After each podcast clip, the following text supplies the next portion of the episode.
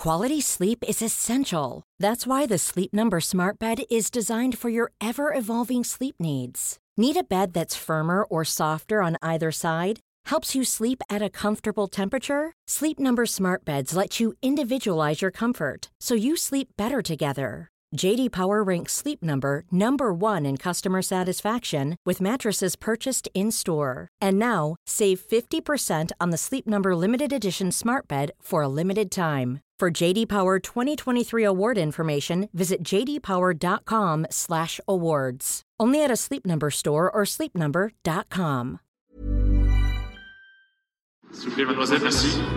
Avec les chips. Santé Mario Je crois que tout simplement je l'ai fait voler en éclats et euh, j'ai explosé son jeu. cannot be serious Il est espagnol, Rafael Nadal Hello les légendes et bienvenue pour notre 81e épisode. On se retrouve chaque semaine pour vous faire vivre les coulisses du circuit ATP et WTA à l'aide d'anecdotes, d'histoires croustillantes et de parcours inspirants. Aujourd'hui, attention, c'est du très très très lourd au micro. On a ce qui se fait de mieux au monde dans la préparation physique dédiée au tennis. On reçoit Seb Durand, qui a gagné plusieurs grands chelems pendant trois ans aux côtés de Serena Williams et Patrick Mouratoglou. Seb a aussi bossé avec Marcos Bagdatis, Pauline Parmentier, et encore actuellement avec l'athlétique bulgare Grigor Dimitrov.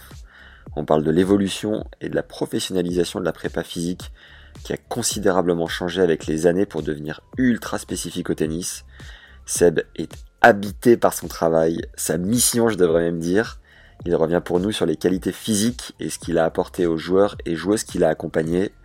Aravan Redzai, Pauline Parmentier, donc, Alizé Lim, Camila Giorgi, Caro Garcia, Serena Williams, Marcos et enfin Grigor Dimitrov dont il partage le quotidien depuis maintenant plusieurs années. Il nous confie ensuite ce qu'il a appris au contact des hommes assez incroyables qu'il côtoie depuis plus de 20 ans.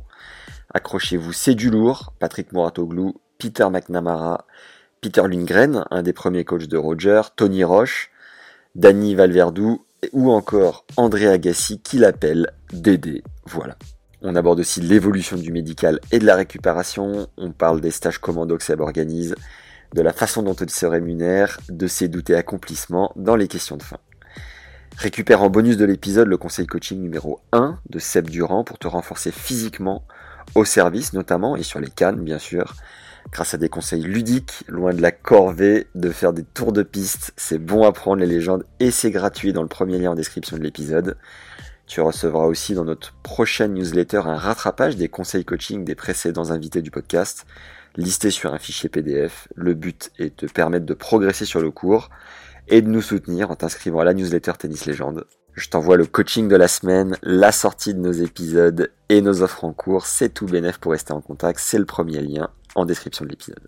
Avant de laisser place à notre entretien, on sort notre 14e masterclass sur la visualisation ou imagerie mentale avec Eric Medaetz, n'est belge de profession et spécialiste en sophrologie du sport depuis 25 ans. Eric a travaillé avec Steve Darcis et les frères Rocus entre autres. À travers ce nouveau cours d'une heure trente, Eric nous permet de mettre en pratique des techniques de visualisation mentale utilisées par tous les joueurs de haut niveau. Chaque invité que j'ai eu me le confirmait au micro, rares sont ceux qui pratiquent la méditation. En revanche, tous ont des techniques de visualisation pour répéter leurs coups, rester au contact de leurs sensations et ancrer leur schéma tactique gagnant. Eric nous livre 7 exercices concrets pour pratiquer la visualisation de manière autonome. Ce sont des pratiques ludiques de concentration pour rester dans sa bulle ou s'y remettre facilement au changement de côté. Tu vas pouvoir ancrer mentalement les sensations d'un coup proprement réalisé. Le but est de créer d'installer en toi les mêmes connexions mentales que tu ressens quand tu sens vraiment la balle et enchaînes les victoires. On te met aussi à dispo des visualisations en mouvement à effectuer avant de jouer pour préchauffer ton cerveau à agir et à performer dès ton entrée sur le cours. Tu vas pouvoir découvrir la puissance de l'imagerie mentale qui est aussi utilisée en retour de blessure. L'ex 40e joueur mondial belge Steve Darcis nous en parlait dans l'épisode 74. Ça lui a permis de garder du tonus musculaire en sollicitant les connexions mentales de son cerveau. Bref, encore une fois, c'est du lourd. Si tu n'as pas encore suivi une de nos masterclass et que tu veux en savoir plus sur le format, c'est un cours en ligne avec un expert qui nous transmet tout ce qu'il sait sur un sujet donné. Je propose à certains invités du podcast d'intervenir en leur posant la question suivante. Où es-tu le plus fort? Quel sujet maîtrises-tu le mieux? Nous élaborons ensemble un plan et comme j'ai passé des milliers d'heures à m'entraîner sur un cours de tennis ou à jouer en match, nous élaborons ensemble un plan et comme j'ai passé des milliers d'heures à m'entraîner sur un cours de tennis ou à jouer en match, je creuse certains sujets, questionne ou relance l'expert au micro pour être sûr d'avoir bien compris et vous permettre de mettre ces cours en application dès votre prochain entraînement. J'évite au maximum le blabla, ce ne sont pas des épisodes de podcast, c'est un condensé d'expertise sur un sujet donné, enregistré au format vidéo et audio, ainsi qu'avec un support écrit. Voilà, c'est tout bénef. Pour avoir un aperçu de ce nouveau cours sur l'imagerie mentale, tu as la bande-annonce disponible dans le second lien en description de l'épisode juste en dessous. C'est parti pour notre 81e épisode avec la Rolls-Royce des préparateurs physiques, Sébastien Durand. Bonne découverte et bonne écoute à tous. Allez, alors Seb, je suis ravi de t'avoir parmi nous. Ex-joueur, tu as été moins de 6 à ton meilleur. Tu as un master dans le domaine de la prépa physique et un diplôme d'études spécialisées au tennis. Tu as commencé au Pôle France de Poitiers comme prépa physique stagiaire. On a tous été stagiaires un moment ou un autre. Puis tu as débuté ta carrière professionnelle à Vendôme, entre Blois et Le Mans, dans le Loir-et-Cher. Quelle drôle d'idée d'aller dans le Loir-et-Cher. Eh, c'est là où on a voulu de moi. Ah, c'était une belle expérience. Très bien. Tu étais responsable au centre d'entraînement euh, et de la prépa physique. Tu as ensuite intégré l'académie Mouratoglou en 2004, où tu m'en as fait baver quelques fois.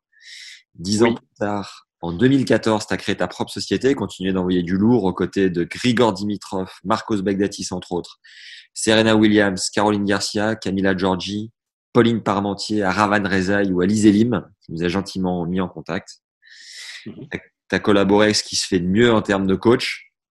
Patrick Mouratoglou, donc, Peter McNamara, un autre Peter, Lundgren, celui-là, mm. Tony Roche, Daniel Valverdou, André Agassi, Franco Davin, Davin, je sais pas comment on le prononce. Davin, ouais, ouais.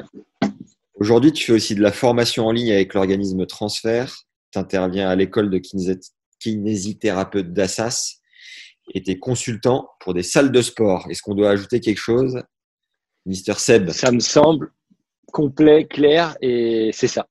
Bon. Dans le mille, bien vu. Génial.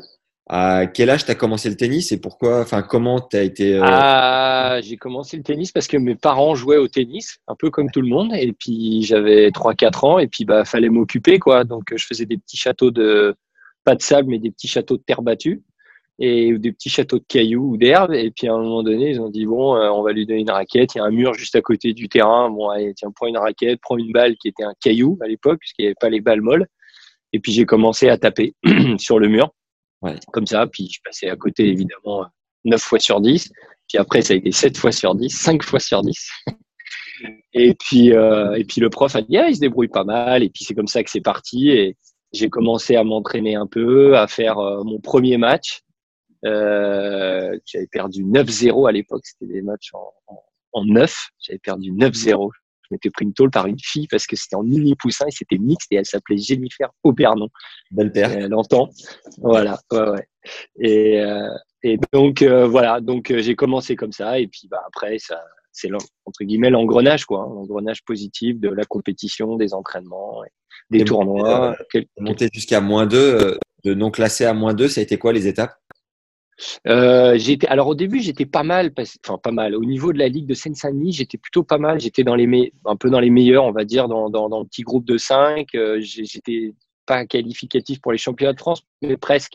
Et euh, donc j'étais 31 euh, après j'ai été 15-3 je suis monté régulièrement 15-2 bon et ainsi de suite mais euh, vers l'âge de 13 ans, 13-14 ans, en fait, j'étais à quoi Je devais être à 15-1, quelque chose comme ça, 15-2. Et bon, j'étais en retard, tout simplement, j'étais en retard, j'avais pas les résultats sur quelques tournois nationaux, j'avais pas les résultats qui allaient, en termes de classement, voilà, j'étais en retard. Donc, euh, du coup, j'ai mon idée d'être joueur de tennis pro, parce que quand on est gamin, on rêve toujours d'être joueur de tennis pro. et avec les posters et tout qui va bien. Et du coup, euh, du coup, je me suis dit bon bah, je veux être quand même dans le domaine du tennis parce que c'est bah, c'est ma passion. Mais du coup, je vais essayer de mener à la fois études, expérience, commencer à entraîner et puis essayer d'avoir le meilleur niveau de, de tennis possible. Donc, j'ai continué à mener tout ça un peu de front. Ouais. Et puis, euh, bah, après, je suis monté euh, 15, euh, 15, 4, 6, 2, 6 et ainsi de suite. jusqu'à, je devais avoir 20 ans à peu près quand j'étais à 20 ans, 21 ans, quand j'étais à, quand j'étais à moins 2, quoi. D'accord. Calculer moins 4, je précise. Oh, Et harmoniser moins 2 les boules. T'étais euh, t'étais déjà pointilleuse sur la prépa physique ou c'est venu après? Comment En fait, j'avais, j'avais un jeu où j'ai- j'ai aucune technique, enfin, très mauvaise technique. euh, et j'avais un prof à l'époque où euh, fallait, fallait pas faire la faute, quoi. Fallait pas rater. Et donc, c'est marrant. ap- Après coup, tu réalises un peu tout ça. Finalement, j'ai- il était pas énormément basé sur la technique, mais plus sur euh, vraiment la défonce. Donc, on faisait beaucoup d'entraînement physique. C'était beaucoup à base de défis. Quand j'y repense maintenant, c'était des trucs de dingue. C'était des, des séries d'une minute, le plus grand nombre de tours à la corde à sauter. C'était des tribunes, celui qui, enfin, celui qui sautait le plus de marches. euh, Que c'était que ça tout le temps, en fait, que de la, la compétition, du jeu et beaucoup basé sur le physique. Donc, euh, globalement, mon tennis, j'étais trois mètres derrière et, et, euh, je poussais et, et bon j'attendais. Un bon Ah, raton un bon raton. Je lâchais les quadrilles, 4 mètres derrière sur terre et, et on attend que ça se passe. Mais bon, à un moment donné, j'étais limité. J'ai gagné jusqu'à moins 15 comme ça. Mais quand je jouais à moins 15, jusqu'à moins 4, je, ouais, je, je pouvais rivaliser moins 15, moins 30. À l'époque, moins 30, je crois que ça n'existe plus. Mais euh, après, au-delà, euh, je me, je me faisais découper. Quoi. Service, euh, je- mon service était trop faible et je me faisais, je me faisais défoncer. T'es de quelle année toi Seb euh, 78. 78. Et euh, j'ai vu une interview que tu faisais avec Patrice Agelower, où voilà, à son Ouais. époque, la, la prépa physique était des Yannick Noah et compagnie était assez light, Ouais. Peu professionnalisé. Toi, tu es arrivé dans un wagon où ça a pris un espèce de Ouais, ouais. sort de Ouais, dingue, quoi. Ouais, c'était dans les années. euh, bah déjà, quand j'étais donc à Vendôme au club, c'était déjà en 2001. Et déjà en 2001, dans ce centre d'entraînement, moi, j'avais impulsé déjà quelque chose, on va dire, d'un peu plus euh, carré, un peu plus structuré, où le club m'a donné cette chance-là aussi à l'époque de dire, bah voilà, on va mettre des créneaux de prépa physique. J'avais acheté, j'avais fait un petit coin dans, dans, dans une salle avec euh, un rack, des haltères, une barre, quelques poids, des élastiques, et puis petit à petit, on avait, on, a aussi mis cette préparation physique euh, en dehors des heures de- d'entraînement tennis, avec euh, des petites animations le dimanche. Enfin voilà, pour que tout le monde euh, se prenne un peu au jeu. Donc c'est vrai que ça a été vraiment l'essor de, de, de, ça à ce moment-là. C'est à l'époque, c'était un footing. Enfin, tous les anciens entraîneurs comme Patrice le, le dit bien, c'est que avant c'était euh, des footings, euh, un peu de stretch, trois quatre abdos et puis et puis en avant. De toute façon, Maintenant, quand on voit dans, dans les chaînes un peu qui montent les matchs, mais que ce soit n'importe quel sport, hein, quand tu vois le foot en ce moment, l'autre jour je regardais à moins un quart d'heure mais le- le- les matchs de Coupe du Monde de foot 1982, tu vois les gars dans leur t-shirt ou même du tennis, c'est pareil. Tu as l'impression que c'est c'est c'est pas le même sport, quoi. C'est impressionnant. C'est impressionnant. Donc ouais, ouais, il y a eu cette euh, ce boom. Ben, il fallait optimiser les choses aussi à un moment donné, techniquement, tactiquement. Finalement, quels sont les paramètres sur lesquels tu peux jouer pour améliorer la performance Et ça, c'était un secteur qui était ouais, pas mis en avant. Tu sentais, toi, que ça allait exploser, se professionnaliser comme ça, ou c'était pas forcément. Pas du tout. Pas du tout. pas du tout. Bah, mes études, en fait, avec mon Master 2, c'était euh, beaucoup basé sur euh, biomécanique, physiologie, anatomie, tout ça. Donc, tu sentais qu'il y avait quand même, c'était un peu, pas dans les laboratoires, mais c'était étudié vraiment au niveau, euh, tu vois, au niveau théorique, quoi. C'était beaucoup ça. Et, mais c'était pas encore, euh, ouais, c'était une niche, quoi. Donc, c'était, ça commençait pas mal à l'époque, je me souviens, au rugby. Euh, Il y avait des, y voilà, il y, a- il y avait des choses où on commençait à réfléchir quelle était la, la pratique euh, de, par poste, par exemple au rugby, euh, comment ça se passait, quels étaient les temps d'effort, quels étaient les besoins énergétiques, tout ça, musculaire. Donc ça commençait petit à petit à, à prendre forme, en fait, tout ça. Et, euh, et puis, bon, on sait qu'au physique, il y avait des choses qui étaient mises en place. Et puis, bon, ça, ça s'est fait naturellement, mais je me suis pas dit, tiens, oui, là, il y a quelque chose à faire dans le domaine de la prépa. Pas du tout. J'ai fait un peu inconsciemment, en fait. Hein. C'était ma passion, c'est ce qui me plaisait, j'adorais ça. Et tu as toujours voulu être au contact du tennis, point barre, pas de, pas de négociation possible?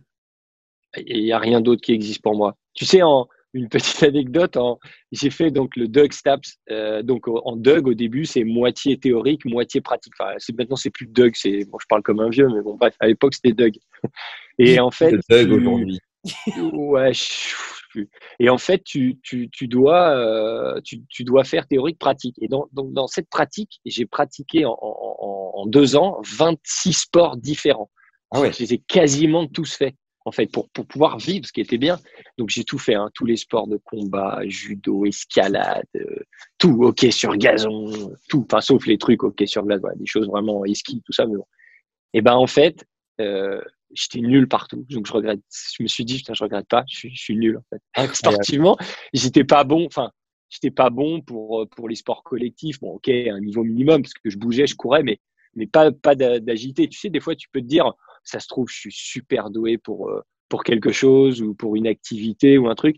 Et en fait, ça m'a rassuré. J'avais bien fait de faire tennis parce que j'étais pas super talentueux, mais en tout cas, je pense que c'est là où j'ai optimisé mon potentiel. C'est énorme parce qu'on dit souvent qu'il faut insister là où on est bon, et en l'occurrence, ça a plus que payé. As... Bah ouais, puis en fait, je me suis pas. Ouais, c'est-à-dire que quand tu t'entraînes trois fois, quatre fois par semaine, euh, même quand j'avais 10, 12 ans, 13 ans, 14 ans, en fait, il y avait que le tennis qui comptait. quoi. J'allais à Roland Garros, c'était la journée de fou. J'allais une journée par an à Roland Garros, j'allais une journée par an à Bercy, et c'était c'était exceptionnel. quoi. C'était deux journées dans l'année, c'est impossible de rater, du matin à l'ouverture jusqu'au soir. Je lâchais rien.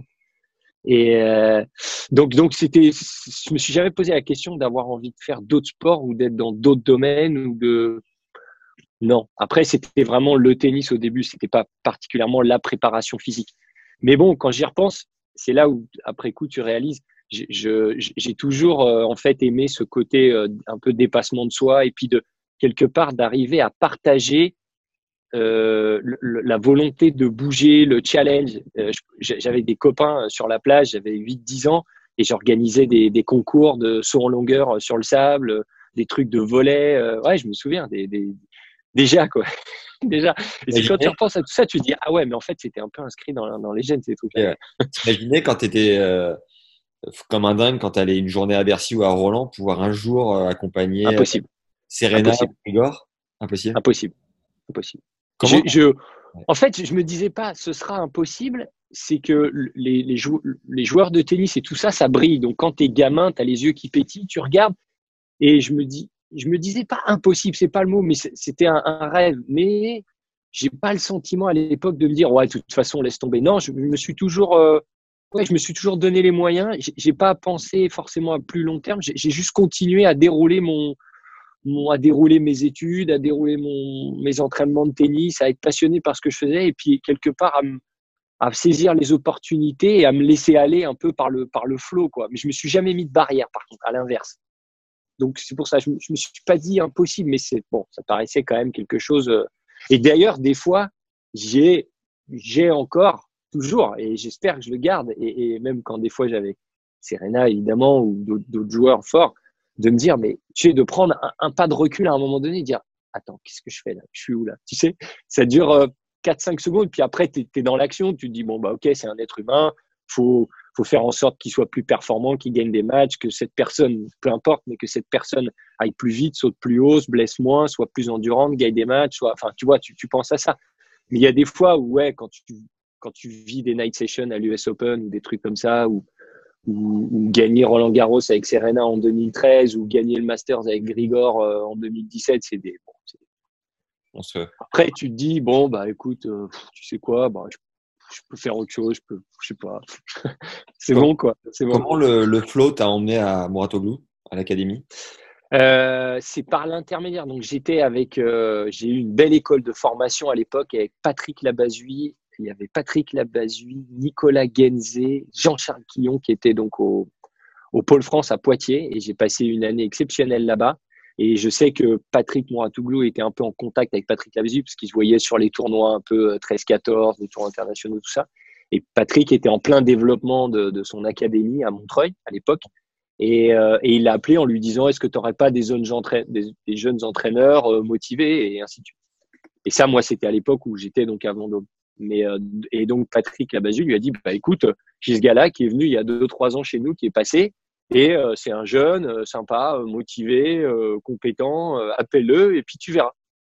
Et donc, bah, il m'a appelé et puis j'ai hésité, un peu au début parce que quelque part, tu es dans, une structure club.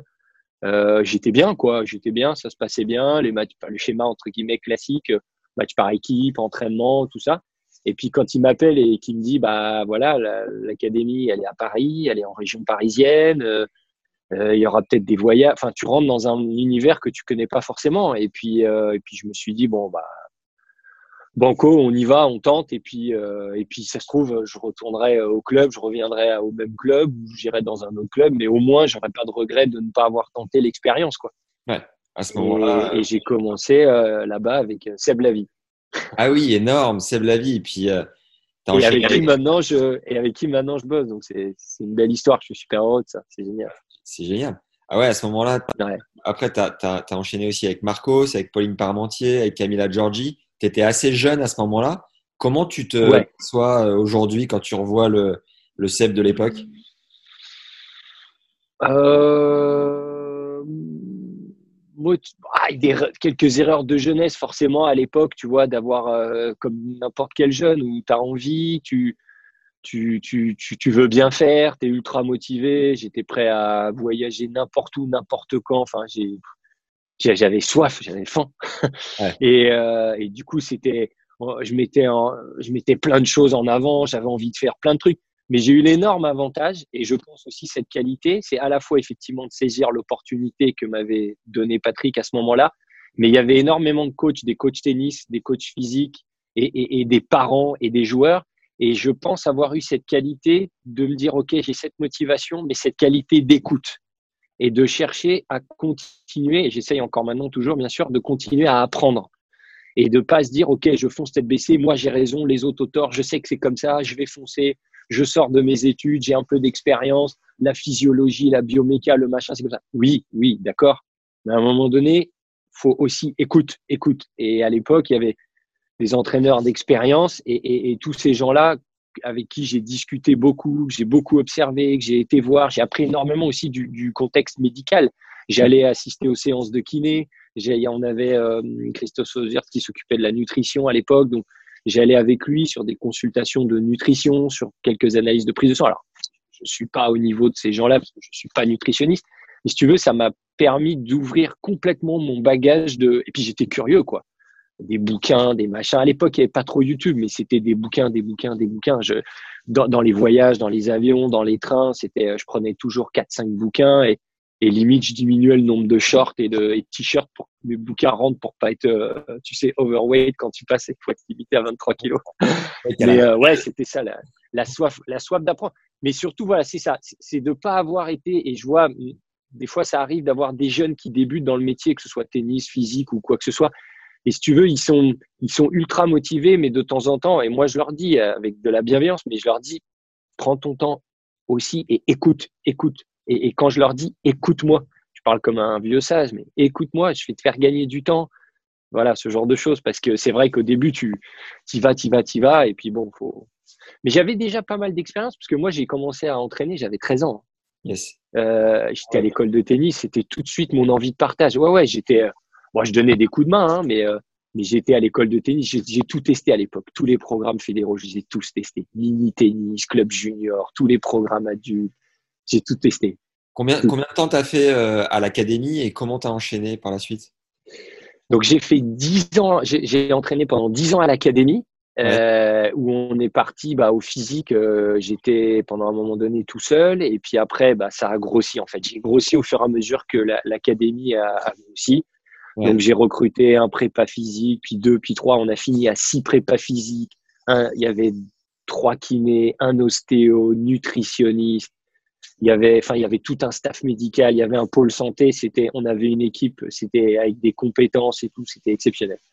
On avait vraiment quelque chose de, c'était extraordinaire. Les joueurs venaient pour l'académie, pour Patrick, mais venaient aussi hein, pour, pour de temps en temps faire des, des stages un peu santé, prépa physique aussi en plus du tennis, quoi.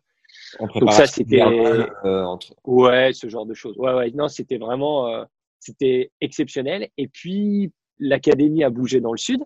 Ouais. Euh, et puis, c'est un peu un, mélange de, raisons, c'est-à-dire à la fois j'avais j'avais ma famille qui avait cette stabilité, qui euh, en région parisienne, on était bien et j'avais pas envie de tout bousculer. Et puis, en fait, l'idée c'était de recommencer quelque chose, alors en plus grand, mais de recommencer quelque chose que quelque part j'avais déjà fait. Et, et puis, il y avait autre chose. Donc, c'est un mélange d'un peu de tout.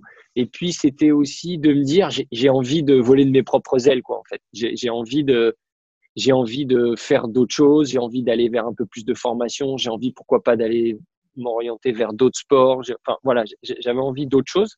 Ouais. Et donc, euh, bah, moi, j'ai dit à, à Patrick, euh, écoute, euh, j'ai besoin d'un peu de temps, tout ça. Bon, il a bien compris. Et je lui ai dit peut-être que ça se fera dans le futur, mais on verra. Mais, mais donc voilà. Et donc j'ai créé ma société en 2014. Euh, voilà, ma propre société. Et j'ai continué en la même chose avec les joueurs. Donc j'ai continué avec Serena à l'époque et Patrick était coach.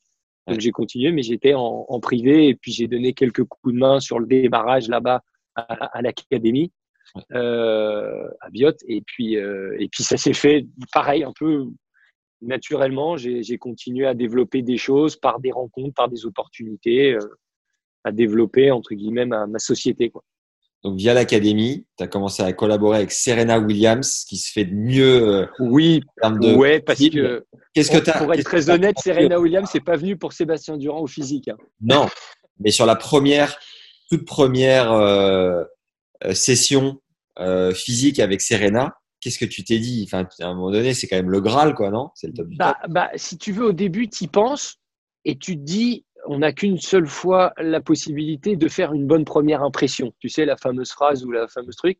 Et donc, du coup, un peu de pression et en même temps, quand tu es confiant en ce que tu, tu, tu, dis, en ce que tu crois, euh, et puis bon, c'est pas du jour au lendemain, bonjour, je viens s'entraîner. On fait des sas d'entrée, on en avait discuté avec Patrick, on avait discuté avec les kinés. À l'époque, c'était vraiment la reprise du tennis pour elle hein, en 2012.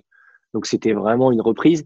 Et c'était. Euh... Puis quand, quand dans le truc, après, encore une fois, c'est un être humain avec. Euh, c'est un tas de muscles, un tas d'os, un tas de ligaments, un, un cerveau. Et puis tu tu, tu, tu, fais abstraction. Après, tu, une fois que tu es parti, tu as la passion qui te guide, le, la passion et le, le, côté pro qui revient. Et du coup, tu, tu es embarqué dans le truc. quoi. Mm. Et moi, ça m'est arrivé euh, à certains moments, justement, de, de pas de l'engueuler, mais dans le sens positif, de la secouer, de la faire réagir sur certaines choses, tu vois. Puis après, tu dis, attends, là, je viens t'engueuler. Puis, mais bon, c'est, après, c'est cette relation que tu crées aussi au début, tu vois. Donc, tu vas étape par étape, tu, évidemment, parce que c'est sûr que quand tu commences à faire un échauffement, par exemple à Serena, tu te dis, mais attends, ça fait 20 ans ou 25 ans qu'elle fait des échauffements, quoi. À un moment donné, euh, c'est bon, quoi. Tu vois, donc, essaye de trouver de la, la, la, la motivation, tu de provoquer des choses, tu de. Enfin, voilà, il y a, y a plein de petites clés que tu essayes de, de, trouver pour obtenir, parce que moi, j'avais un objectif clair en tête. Après, c'était les moyens à trouver pour atteindre cet objectif-là. Combien de temps tu as fait euh, avec Serena? 2012, euh, donc on a commencé en 2012, trois ans, jusqu'en 2015, je crois. Et vous avez gagné combien de grands chelems ensemble? Ah, ah, Je sais pas, honnêtement, je sais pas. Euh, J'étais pas sur tous les grands chelems, okay. mais euh, souvent je faisais la préparation huit jours à dix jours avant. Des fois, ça m'est arrivé de rester sur les deux, trois premiers matchs. Puis en fait, quand la machine était lancée, après, je pouvais prendre l'avion, rentrer à la maison serein et derrière, bim, ça s'était envoyé l'US Open. Euh, évidemment, le meilleur souvenir pour moi, ça reste Roland Garros en 2013, quoi. C'était parce que c'est Roland Garros, parce que euh, elle était dans, un, dans une forme physique top. Et puis à l'époque, c'était vraiment la rivale. Et ben Maria Sharapova en finale. Enfin, donc euh, ouais, ouais, super moment, super moment, évidemment. Comment tu t'es rapproché de Grigor après? Bah, on est toujours resté en contact on est toujours resté en contact. C'est-à-dire que lui est parti de l'académie, alors je ne sais plus en quelle année, ça doit peut-être 2012, peut-être 2013. Il est parti, lui, en Suède pour une année. Après, il était avec des personnes en privé, mais on, restait toujours en, contact. Euh, mais je n'étais pas vraiment avec lui à ce moment-là. Et puis, il m'a rappelé en 2014, 2015, je sais plus exactement, en me disant, voilà, est-ce que tu, bah, on, moi, j'avais passé 5 ans à l'entraîner à l'académie entre ses 17 et 22 ans. Et il me dit, est-ce que tu veux bien euh, euh, avoir un coup, jeter un coup d'œil sur moi, euh, voilà, t'intégrer dans l'équipe, me donner ton avis, ce que tu en penses sur de la programmation, sur des choses comme ça. Donc c'est commencé. Je dis bah écoute, moi bien sûr, on est toujours resté en, en bon terme. Et je lui dis écoute avec plaisir, si je peux t'aider, je t'aide quoi, au contraire.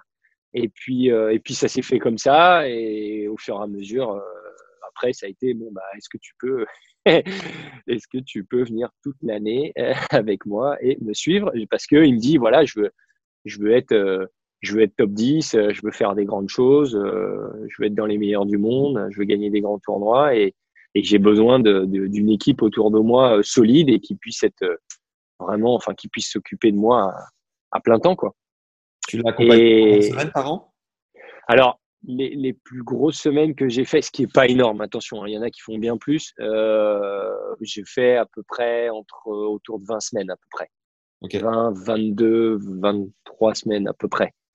Mais euh, mais il y en a qui font beaucoup plus. Hein. Il y a des coachs tennis qui font 40 semaines, hein, 35, 40 semaines. Mais il y a, il y a deux choses, c'est que le physique déjà, il y a entre guillemets moins besoin. Évidemment, moi, ce que je lui ai dit, je, et Grégor le sait, c'est que moi, je préfère être plus sous forme d'impact, c'est-à-dire venir au moment où tu as vraiment besoin. Tu plus à un tournoi, je me rends disponible pour toi. C'est-à-dire que mon, mon, mon, métier est organisé autour de lui et je me rends disponible pour lui euh, en fonction de ses résultats en tournoi. Mais, euh, mais, je, mais je voyage pas autant. Moi, je tiens à préserver euh, ma, ma, vie aussi, ma famille et, et, et, et, développer aussi et avoir une autre vision des choses aussi. Quoi. Ouais. Et, puis surtout apporter des choses. Moi, j'aime bien. En tournoi, c'est sympa, mais c'est bien parce que c'est l'essence, il y a le tournoi et tout ça. Mais moi, ce que je préfère avant tout, c'est mettre les mains dans le cambouis. Quoi. C'est on y va, on va dans la salle, on va bosser, on va courir, on va. Enfin voilà, c'est des journées euh, remplies. Quoi. C'est, ça que j'aime parce qu'il y a en tournoi, c'est plus limité. Quoi. Donc c'est pas, c'est pas. J'aime bien sur d'autres aspects, mais c'est pas ma partie favorite de toute façon. Grigor, j'ai deux images de lui. Tu me dis euh, ce que tu en penses. Il y en a une où j'étais allé à, à, Montpellier. Je l'avais croisé et il y avait, à côté du desk euh, des, des, joueurs, il y avait une espèce de saladier de bonbons. Il avait pris une poignée qu'il avait mangé, mais genre, mais englouti, quoi. Donc ça, c'est une image. Et il y a l'autre image. Et il y a l'autre image que j'ai, c'est que c'est euh, physiquement, c'est une espèce de Ferrari. Le mec est, il a, a, des, a des, capacités de dingue. De l'intérieur, ouais, tu l'as vécu toi avec lui? Alors, les bonbons ou les, bonbons, en fait, sa personnalité globale. Non, les, les, bonbons, les bonbons, c'est effectivement sa, sa personnalité. C'est que de temps en temps, il, il, a, enfin, je veux dire, il a besoin de ça. Faut, faut pas se voiler la face. Tu peux pas non plus, euh, à un moment donné, verrouiller tous les joueurs et toutes les joueuses et tu vois à manger à telle heure précisément le la quantité. Enfin, quand, quand tu quand es pendant un match, c'est différent Maintenant, de temps en temps, quand enfin, tu vois, de temps en temps, je veux dire, c'est pas parce qu'il va manger quelques bonbons que automatiquement, tu vois, on a cet avantage-là quelque part au tennis. Avantage ou inconvénient, attention, hein, ça dépend comment on juge, mais c'est que tu peux très bien t'envoyer un burger frites euh, euh, avant de rentrer sur le terrain et tu peux quand même gagner le match. Chose que euh, si tu vas faire, je sais pas moi, un triathlon ou tu vas courir un marathon, si tu t'envoies le burger frites avant le marathon, tu peux le finir, mais bon, ça dépend dans quel état quoi. Ouais. Donc faut les, tu vois, je, suis toujours partisan de dire à partir du moment euh, où il y a cette éducation et cette pleine conscience, de temps en temps, euh, faut, faut, faut un peu de, un, peu de lâcher prise, quoi. Tu vois, de temps en temps, ça fait du bien au moral et voilà. Sur l'aspect physique, c'est de toute façon, ouais, il y a une grande partie aussi euh, euh, génétique aussi. Il y a une grande partie. Il aime le sport, tout simplement. Il aime le sport, il aime bouger et, c'est un athlète complet. Moi, je ne fais finalement que euh, orienter et tailler cette espèce de, diamant, si tu veux, physique quelque part. Mais je, euh, tout ne vient pas de moi, ce serait ultra prétentieux de le dire, et c'est vraiment euh, lui qui a des qualités hors normes. Mais je pense qu'il aurait pu faire beaucoup de sport, beaucoup, beaucoup, beaucoup de sport, parce qu'il est, alors autant moi, je suis nul dans beaucoup de sport, autant lui, il est il aurait pu faire du, en athlète du 100 mètres, il aurait pu courir au 1500, il aurait pu courir le 10 000, il adore courir. Je le freine, je le freine. Il adore courir. C'est un fou de ça. Dès qu'on va faire une séance sur la piste d'athlète, il me dit ouais, je peux mettre les pointes et tout. Enfin, il est au taquet quoi, au taquet. On, on avait fait euh, une fois, je me souviens, ou deux fois, on avait fait de l'escalade. J'étais escalade, j'étais obligé de dire bon, faut, faut, faut qu'on arrête, faut qu'on s'en aille parce qu'on on a que deux heures dans la salle. Attends, attends, je tente encore et tout parce que tu le mets sur l'escalade, il adore l'escalade. Tu le mets en montagne. On a fait une prépa en montagne euh, au mois de décembre dans la neige. Il court dans la neige, il va adorer courir dans la neige. Tu le mets dans une salle de muscu, il adore. tu l'emmènes faire euh, du vélo, euh, prendre un vélo de route ou un col, en fait, c'est un, c'est un sportif. Il aime le mouvement et c'est un, c'est un boulimique de, de, de, de, bouger, de, faire du sport en tous les sens. Donc, il faut aussi canaliser ça. Moi, quand il avait 17, 18, 19 ans, je me disais, bah, il est jeune et tout. Mais là, il va bientôt en avoir 29 et en fait, euh, c'est pareil. J'imagine que le meilleur résultat sportif et meilleur souvenir, c'était le master avec lui. Qu'est-ce qui se passe euh, chez ce joueur pour qu'il soit autant en dents de scie alors que il, garde le capital physique et tennistique incroyable quoi. Ouais ouais ouais. Après si, après si tu veux, c'est là où quand, quand tu es euh, quand tu es de l'extérieur et moi je les vois et il le sait, tout le monde le sait et tu te dis mais attends, tout le monde se dit qu'est-ce qu'il fait quoi? Qu'est-ce qu'il fait? Ouais, tu te dis ça, mais quand tu as toutes les informations, l'historique, quand tu sais ce qui se passe de l'intérieur aussi, je dis pas que c'est une excuse, mais tu, tu, tu te dis, bah, ok, il y a des, il y a eu énormément, par exemple, énormément, pour ne prendre qu'un exemple, mais il y a eu énormément d'attentes. C'est-à-dire qu'il avait 17 ans et c'était, tout le monde disait le fameux baby fed, machin truc. Tout, tout le monde l'attendait énormément à ce moment-là. C'était sûr qu'il allait, être numéro un au monde et, et quelque part, il a été très, très vite, tout de suite, énormément exposé. Moi, je me souviens, il était en Thaïlande et il m'appelait. Il avait une wildcard, il était 250e et c'était un gros challenger. Il y avait des gars top 100 et tout. Et il me disait, euh, donc je lui disais comment ça va, bon, on parlait de ça. Il me disait, mais moi je viens, je veux juste faire le tournoi, on m'a donné une wildcard, c'est sympa. Mais en fait, il me dit, tout le monde est sur moi tout le temps, tout le temps. Et quelque part, il y avait cette espèce de d'attente, de stress permanente des joueurs. Ah, c'est le nouveau machin. Le, les médias, les télés, les radios, les trucs, la presse, euh, enfin tout, tout, le monde était finalement sur son dos. Donc, alors après, ouais, on va dire, bah ouais, il faut être capable de le gérer, ça fait partie du boulot, ouais.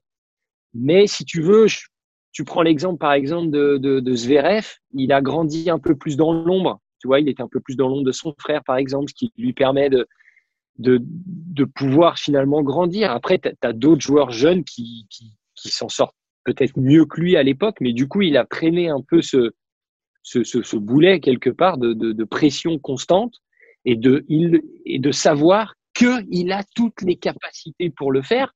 Hmm. Mais quelque part, quand tu retournes, tu vois, psychologiquement à l'inverse, tu dis, bah, ouais, j'ai toutes les capacités, donc si je le fais pas, c'est que je suis pas bon. Enfin, tu vois, c'est, c'est pas c'est pas juste appuyer sur un bouton. C'est c'est pas c'est pas simple si tu veux. C'est pas juste ah bah ok tu as toutes les qualités vas-y qu'est-ce que tu fais? Moi aussi hein. Quand je vois des matchs des fois et que je le vois rater un coup droit ou un truc comme n'importe quel supporter hein et là tu es sur le côté tu regardes et là tu dis mais c'est pas possible qu'est-ce qu'il faut tu vois? Ben ouais bah ouais mec mais vas-y prends la raquette vas-y fais-le. Enfin tu vois c'est c'est pas un plus un égale deux. Pas toujours en tout cas. Des fois ça l'est parce que tout est bien encliqué et puis des fois, bah, il y a, un petit, un petit, comment dire, un petit grain de sable dans la machine, si tu veux, qui fait que ça s'enclique pas vraiment. Mais je reste persuadé, et, d'autant plus ses qualités physiques, et d'autant plus qu'on voit maintenant avec des exemples comme euh, Federer ou Nadal qui continuent à jouer au tennis tard,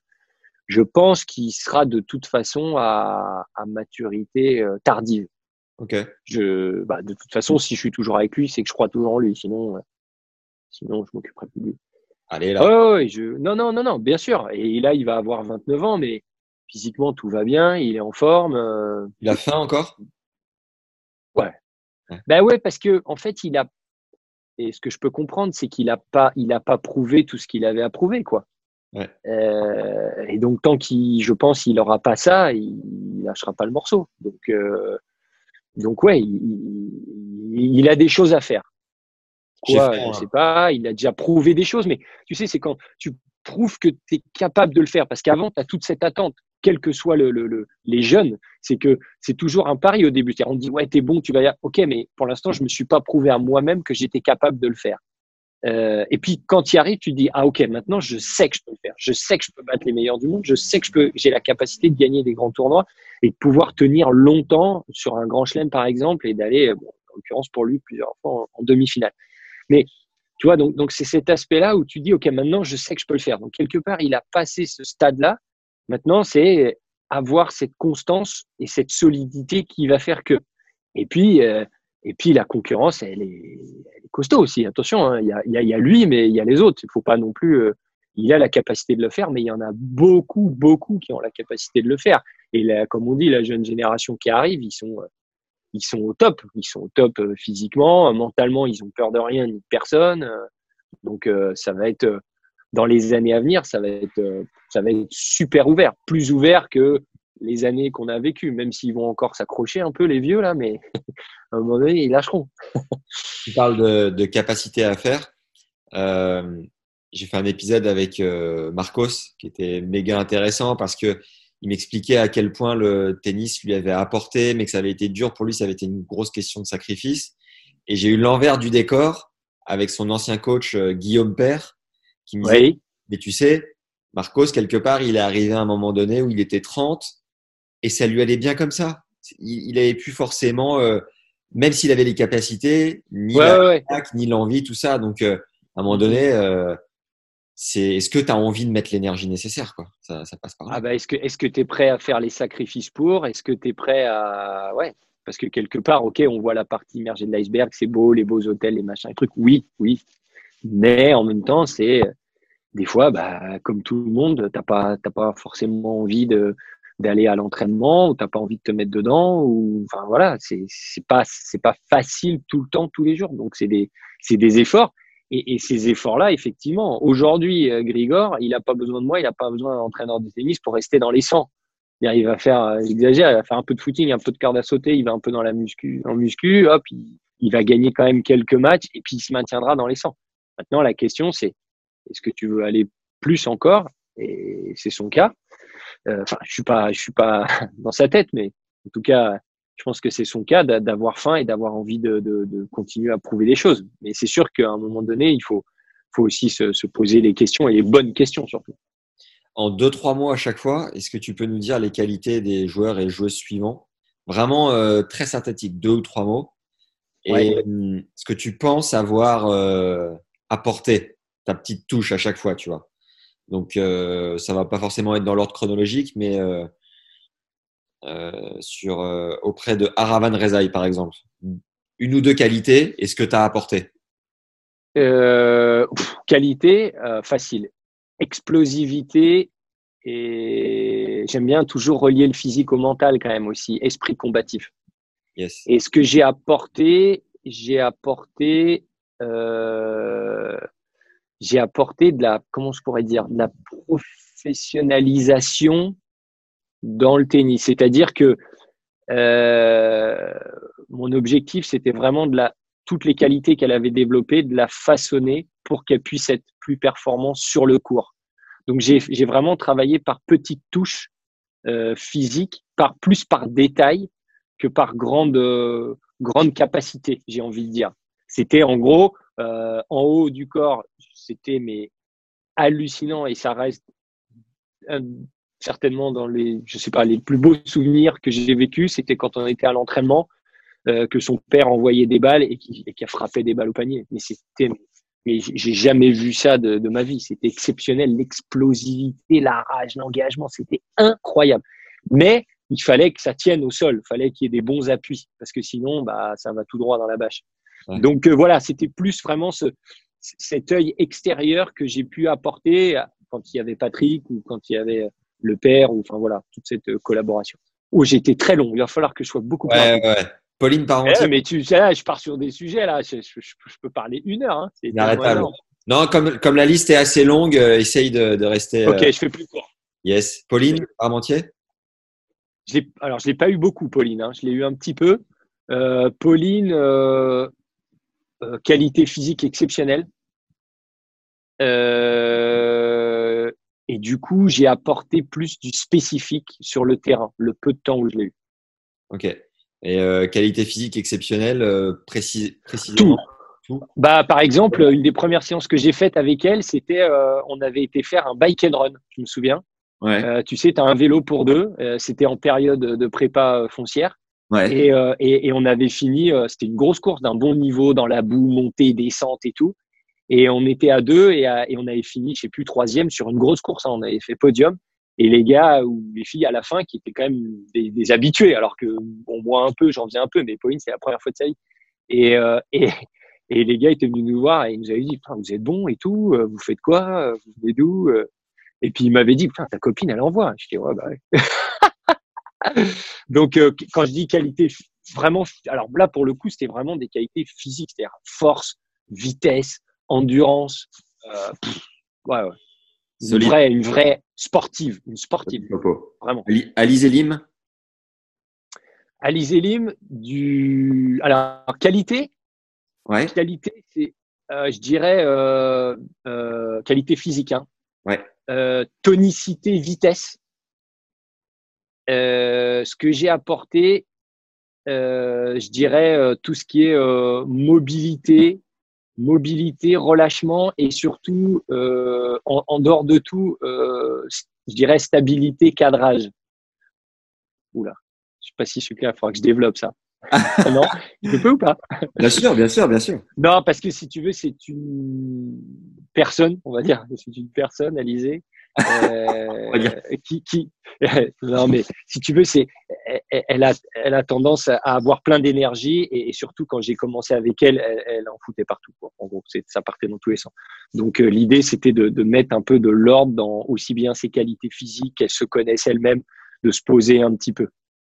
C'est en ça que je dis cadrage, équilibre, euh, c'était plus dans, dans, dans ce sens-là. Yes. Mais grosse qualité physique aussi, dans beaucoup de domaines. Une vraie sportive aussi. Camilla Giorgi J'arrive pas à être court. Non, mais c'est très bien. Euh, Camilla Giorgi, ah bah c'est un peu pareil. Camilla Giorgi, avec son père, bossait incroyable. Ouais. Euh, un, un, kangourou, qualité pliométrique exceptionnelle, mais pas forcément dans le bon sens du terme, c'est-à-dire très bondissante, très explosive, mais pour le coup, ce que j'ai apporté, c'est vraiment de, du contrôle, de la coordination, du, de l'équilibre, du maintien, de la stabilité, beaucoup de choses comme ça en fait, parce que c'était un, un diamant physique, pareil. Pouah. Caroline Garcia? Caroline Garcia, euh, qualité, euh, qualité de puissance. Euh, une fille très puissante, énormément de sérieux, beaucoup de rigueur, très très très agréable à entraîner. Ouais. Euh, ah ouais, vraiment super. Euh, Qu'est-ce que j'ai apporté? J'ai apporté un, un regard euh, beaucoup, très spécifique, c'est-à-dire on, on, on, collaborait beaucoup avec Louis-Paul, beaucoup sur sur comment améliorer ses appuis, comment la rendre meilleure vraiment dans ses frappes. Donc il y avait toute une partie de physique en dehors parce qu'elle a besoin de ça, elle a besoin de se sentir forte physiquement et elle est forte physiquement. Ouais. Mais euh, y avait, il y avait ce besoin de finalement comment on transfère euh, sur sur le cours, quoi, vraiment. Et moi, j'ai cette, j'ai cet avantage de d'avoir à la fois cette bivalence physique, mais aussi tennis, parce que j'étais joueur et, et, et enfin, j'ai entraîné aussi au tennis. Voilà. Ouais. Euh, tac, tac, tac. Serena. Serena. Serena, force de dingue. Euh, force de dingue, vitesse, contrairement à ce que des fois on peut imaginer, grosse vitesse. Euh, j'ai apporté du, des capacités, alors cardio, c'est-à-dire pour moi, ça va être cette capacité à enchaîner les efforts de telle manière à ce que moralement, ce soit plus facile pour elle. C'est-à-dire okay. qu'en fait, elle était tellement à la, à la lutte que de lui avoir redonné un petit peu de capacité cardio, notamment, je me souviens à Roland en 2013, où en fait, elle était moralement plus calme parce qu'elle savait qu'elle avait plus de bagages pour que euh, ça dure, entre guillemets, et, pouvoir remettre de l'intensité. Et deuxième chose que j'ai fait, ma deuxième priorité aussi, c'était vraiment de rendre, un peu comme à finalement, c'est grosse force de frappe, euh, grosse force, mais finalement, qu'est-ce qui relie le, le corps au sol? C'est tout le bas du corps, tout ce qu'il y a sous le genou, mollet, cheville, pied. Et donc, c'était vraiment travailler. On avait fait un gros travail avec Patrick sur le, sur la stabilité des appuis, sur la dynamique de pied, beaucoup de choses comme ça. Elle se faisait beaucoup d'entorses à l'époque et elle s'en est fait beaucoup, beaucoup moins après parce que ça a été vraiment un gros, gros, gros travail, aussi bien sur le cours avec moi, c'était un travail d'équipe aussi avec tout le staff médical. Donc, c'était vraiment un, un gros travail d'équipe qui a été passionnant à l'époque à faire. Bien joué. Il y a un exemple quand tu cites, quand tu dis que tout vient du bas du corps, c'est Justine Hénin. C'est incroyable, cette crevette. Oh la manière dont, dont, ça part, quoi. Ouais, ouais. Mais c'est très bien parce que c'est ça qui est génial dans ce sport, c'est que tu peux avoir chez les gars, chez les filles, des grands, maigres, des petits, costauds, des chacun a plus ou moins ses, ses, ses, qualités, mais, mais, mais du coup, tu peux toujours, si tu optimises à fond ce que tu sais faire, ce que tu peux faire, tu peux, tu peux arriver à, un très très bon niveau, quoi. Et Justine Hénin, 1m65, euh, bon, c'est, c'est, c'est extraordinaire. Ou même, mais même, hein, même, même maintenant, quand tu vois euh, John Isner qui s'approche du filet pour serrer la main de Diego Schwartzmann, à un moment donné, tu te dis, bah, c'est un sport magnifique, c'est magique. Et que c'est Diego Schwartzmann qui gagne.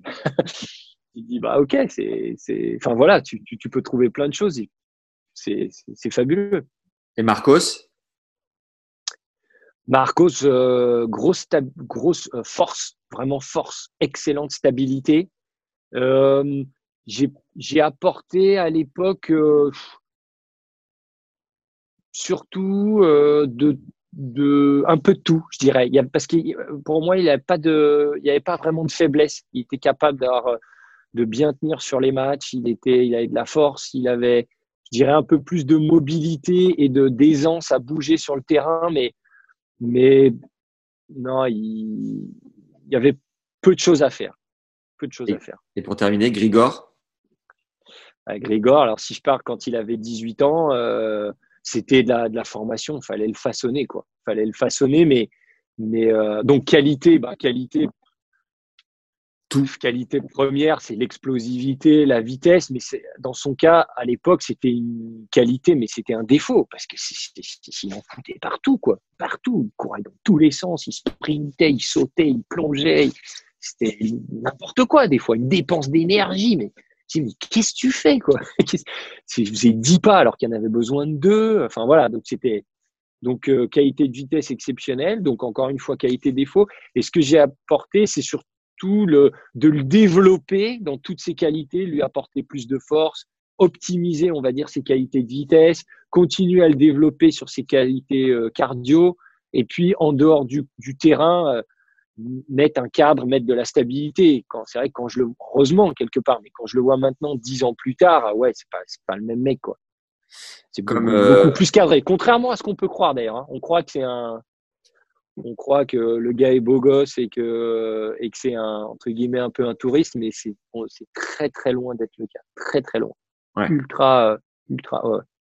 Comme les, les, les gens qui vont écouter ne seront pas que des pros et, euh, et des coachs, Qu'est-ce que tu recommanderais? Tu nous as parlé de corde à sauter rapidement, un peu de cardio, tout ça, mais qu'est-ce que tu recommanderais aux joueurs, peu importe, qui veut repousser ses limites et qui, à qui tu t'adresserais un ou deux conseils physiques pour sa prépa? Je trouve que de manière générale, tu n'obtiens jamais de meilleurs résultats que quand tu as un.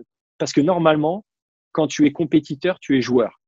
Et j'aime bien toujours m'appuyer sur les points forts et les qualités des gens pour chercher à améliorer. Si tu vas aux États-Unis, euh, tu as un coup droit fort, tu as un revers faible. Je caricature, mais aux États-Unis, on va dire, bah, c'est avec ton coup droit que tu vas gagner des matchs, donc on va travailler un peu ton revers, mais beaucoup ton coup droit. Nous, en France, on a souvent tendance à dire, oh là là, le revers, ça va pas, on va faire beaucoup, beaucoup, beaucoup, beaucoup de revers pour que son revers soit meilleur. mais pendant ce temps-là, on oublie son coup droit. Bref. Euh, mais c'est un, un, peu mon idée. C'est-à-dire qu'a priori, quand tu es compétiteur, tu es joueur. Si tu es joueur, c'est ce qui te motive. Donc, à partir du moment où tu as des challenges, tu as du challenge, à partir du moment où tu as des chronos, tu as de la compétition, tu t'entraînes en groupe, tu vois plein de choses comme ça, où tu as des, tests, des tests physiques, où tu te compares, où tu veux être meilleur, tu as des chiffres, tu vois, tout ce genre d'aspect fait que d'une manière générale, tu obtiens toujours plus. Tu arrives toujours à te surpasser. Je te dis, euh, euh, et on le voit hein, sur, euh, tu plein de plateformes, tu as plein de choses comme ça où je te dis, bah, tu vas courir 5 km. Bon, ok, super, je vais courir 5 km. Maintenant, je vais te dire, bah, écoute, tu vas courir 5 km, mais on va être à plusieurs en même temps. Et puis, tous les 100 mètres, on va accélérer et celui, tu auras le plus de points. Peu importe le système, peu importe le, la formule, par équipe, relais, machin, tout ce que tu veux. Bah là, le résultat, tu peux y aller direct. Hein, et cardio à l'appui, tout ce que tu veux.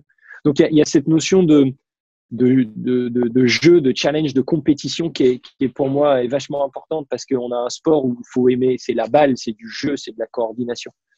Donc ça, c'est important. Euh, j'ai pas du tout répondu à ta question, euh, mais sur le en, en, petit matériel, en choses simples, ouais, tu. Hop là, la deuxième partie de réponse de Seb, plus spécifique pour progresser physiquement sur et en dehors du cours, est accessible en t'inscrivant à notre newsletter.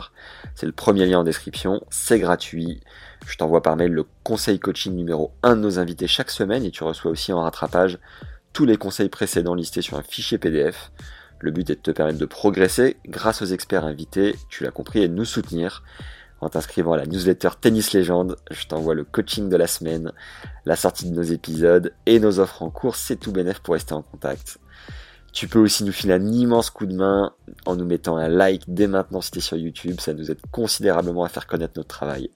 5 étoiles si t'es sur Apple Podcast ou Spotify, un avis sympa, ça fait chaud au cœur. Et si tu veux avoir accès aux techniques de visualisation mentale mises en place par Eric Medaitz, expert en sophrologie du sport depuis 25 ans pour fluidifier la technique de tes coups et tes schémas de jeu gagnants, préchauffer ton cerveau pour commencer tes matchs pied au plancher, rester dans ta bulle ou t'y remettre facilement au changement de côté, tu as accès à notre 14e masterclass d'une heure 30 dans le deuxième lien en description.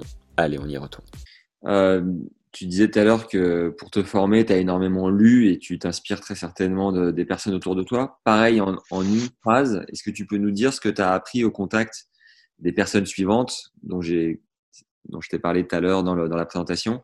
On va commencer avec Patrick. Du coup, Mouratoglou, qu'est-ce que tu as vraiment appris à son contact? Très synthétique. Euh, wow. Synthétique, ça va être dur. Euh... Ah, beaucoup, beaucoup de choses. La, la, la, remise en question et le fait de se. J'en sors une, mais il y en aurait plusieurs. Euh, je me souviens d'un moment avec lui où on s'occupait d'un joueur qui était parti 15 jours, euh, pardon, pas 15 jours, un mois, il était parti sur une tournée. Je lui avais envoyé un programme physique et il était revenu et, et j'avais vu qu'il n'avait pas fait le programme physique. Et donc, je, donc, bon, j'en discute un peu. Et puis, Patrick me demande, pas bien. Et Patrick me, et, et, Patrick me dit alors, euh, comment, qu'est-ce qu'il fait, euh, qu'est-ce qu'il a fait, comment il en est? Enfin voilà, on discute comme ça. Et je lui dis, je suis énervé. Euh, ça faisait pas longtemps que j'étais avec lui. Je suis énervé. Je lui ai fait un programme physique. J'ai réfléchi. Je lui ai envoyé, machin. Il m'a pas. Hein, Et là, il me regarde et il me dit, mais simple. Hein. Et ça, je me souviens, il me dit, bah, c'est de ta faute. Et là, je regarde et je lui dis, hein? Ouais, c'est que tu n'as pas trouvé les solutions pour qu'il fasse ton programme physique. Et là... Hey, I'm Ryan Reynolds. Recently, I asked Mint Mobile's legal team if big wireless companies are allowed to raise prices due to inflation. They said yes. And then when I asked if raising prices technically violates those onerous two-year contracts, they said, "What the f*** are you talking about? You insane Hollywood ass." So to recap, we're cutting the price of Mint Unlimited from $30 a month to just $15 a month. Give it a try at mintmobile.com slash switch. $45 up front for three months plus taxes and fees. Promo for new customers for limited time. Unlimited more than 40 gigabytes per month. Slows. Full terms at mintmobile.com. Ah, quand je disais cette ouverture, soit je peux rester, j'ai deux options. Soit je dis, Patrick, t'es qu'un con, t'as tort, et moi j'ai raison, c'est de la faute du gamin. Je l'ai pas pris comme ça. et, et j'ai réfléchi après. Et je me suis dit, et je réutilise encore ce, principe-là. Et je me suis dit, attends, merde, il a raison. Tu vois, c'était plein de, tu vois, d'une manière générale, c'était là. Et c'est vrai qu'à un moment donné, j'avais pas été suffisamment en contact avec lui. Est-ce que je m'étais pas posé la question de savoir si sur les séances que j'avais envoyées, est-ce qu'il avait bien le matériel ou pas? Euh, Je m'étais pas forcément mis en relation euh, là-bas avec, euh, en l'occurrence, c'était son père. Euh, est-ce qu'il lui faisait faire du tennis? Enfin, j'avais pas pris la globalité de l'environnement et je m'étais centré que sur mes séances physiques, quoi. Point. J'avais pas fait toute la démarche. Et voilà. Et donc, effectivement, j'avais une part de responsabilité dans le fait qu'il n'ait pas fait les exercices.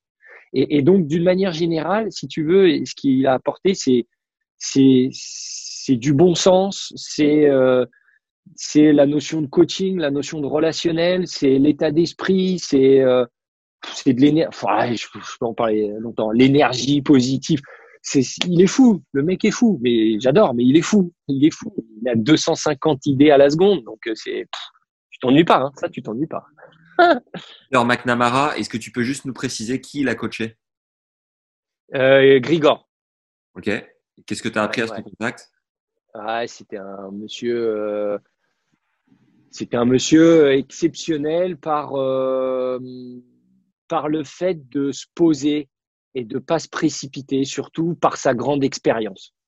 Très, très grande expérience et un monsieur exceptionnel de d'énergie, de, de positif et de calme. de calme, qui à l'époque a fait beaucoup de bien à Grigor. Peter Lundgren, qui a coaché euh, Roger, du coup, dans Ah. années. Peter Lundgren, c'était le bon vivant. Exceptionnel. Moi, je me souviens d'une tournée qu'on avait faite euh, pour Wimbledon. On avait passé trois semaines, on partageait la même maison. Ouais, c'était un bonheur. Un, un, un, un gars avec qui tu as envie de t'asseoir et de discuter euh, toute la soirée, toute la nuit, un bon barbecue, euh, tu vois, Il faut. exceptionnel. Un mec d'une gentillesse, comme beaucoup de Suédois d'ailleurs. Est-ce qu'il parle français? Non. Non. Ça fait longtemps que je suis peu. À l'époque, il parlait pas français, Ok. mais ou quelques mots. Enfin, tu sais les classiques quoi. Mais Faudrait que je fasse un, épisode avec lui, ça serait génial. Ah. Ouais. Un- un- mais là, extraordinaire. D'une gentillesse, du oh là là, adorable mec. Tony Roche, qui a accompagné Roger. Alors, alors Tony Roche, ouais, une légende.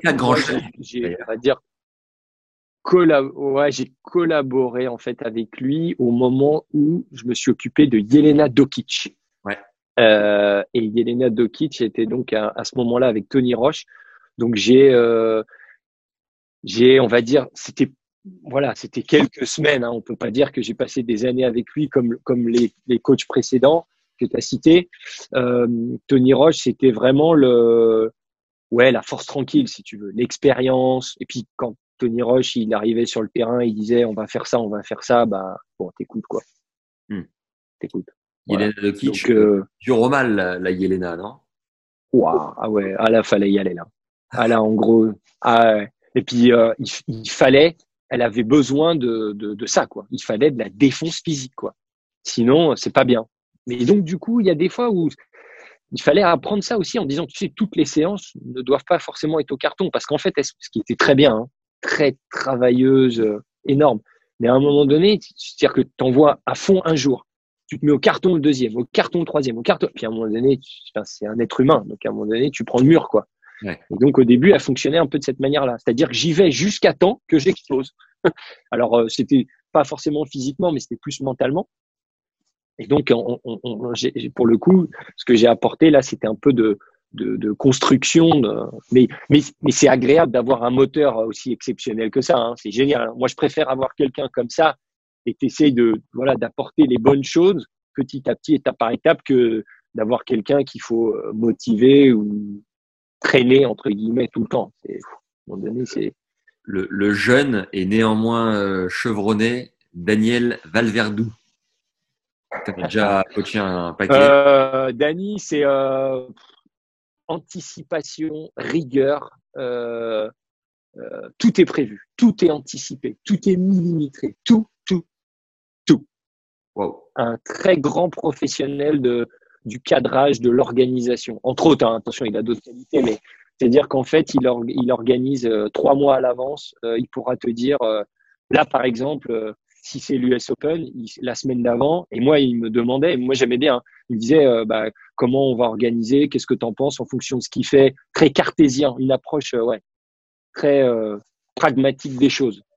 Peu d'émotion, si tu veux, mais très carré. C'est-à-dire, euh, bah, le lundi, j'ai prévu qu'on tape de telle heure à telle heure sur tel cours avec tel joueur. Le mardi, qu'est-ce que tu en penses? Alors, consultation, travail en équipe. Hein. Mais par contre, bam, bam, bam.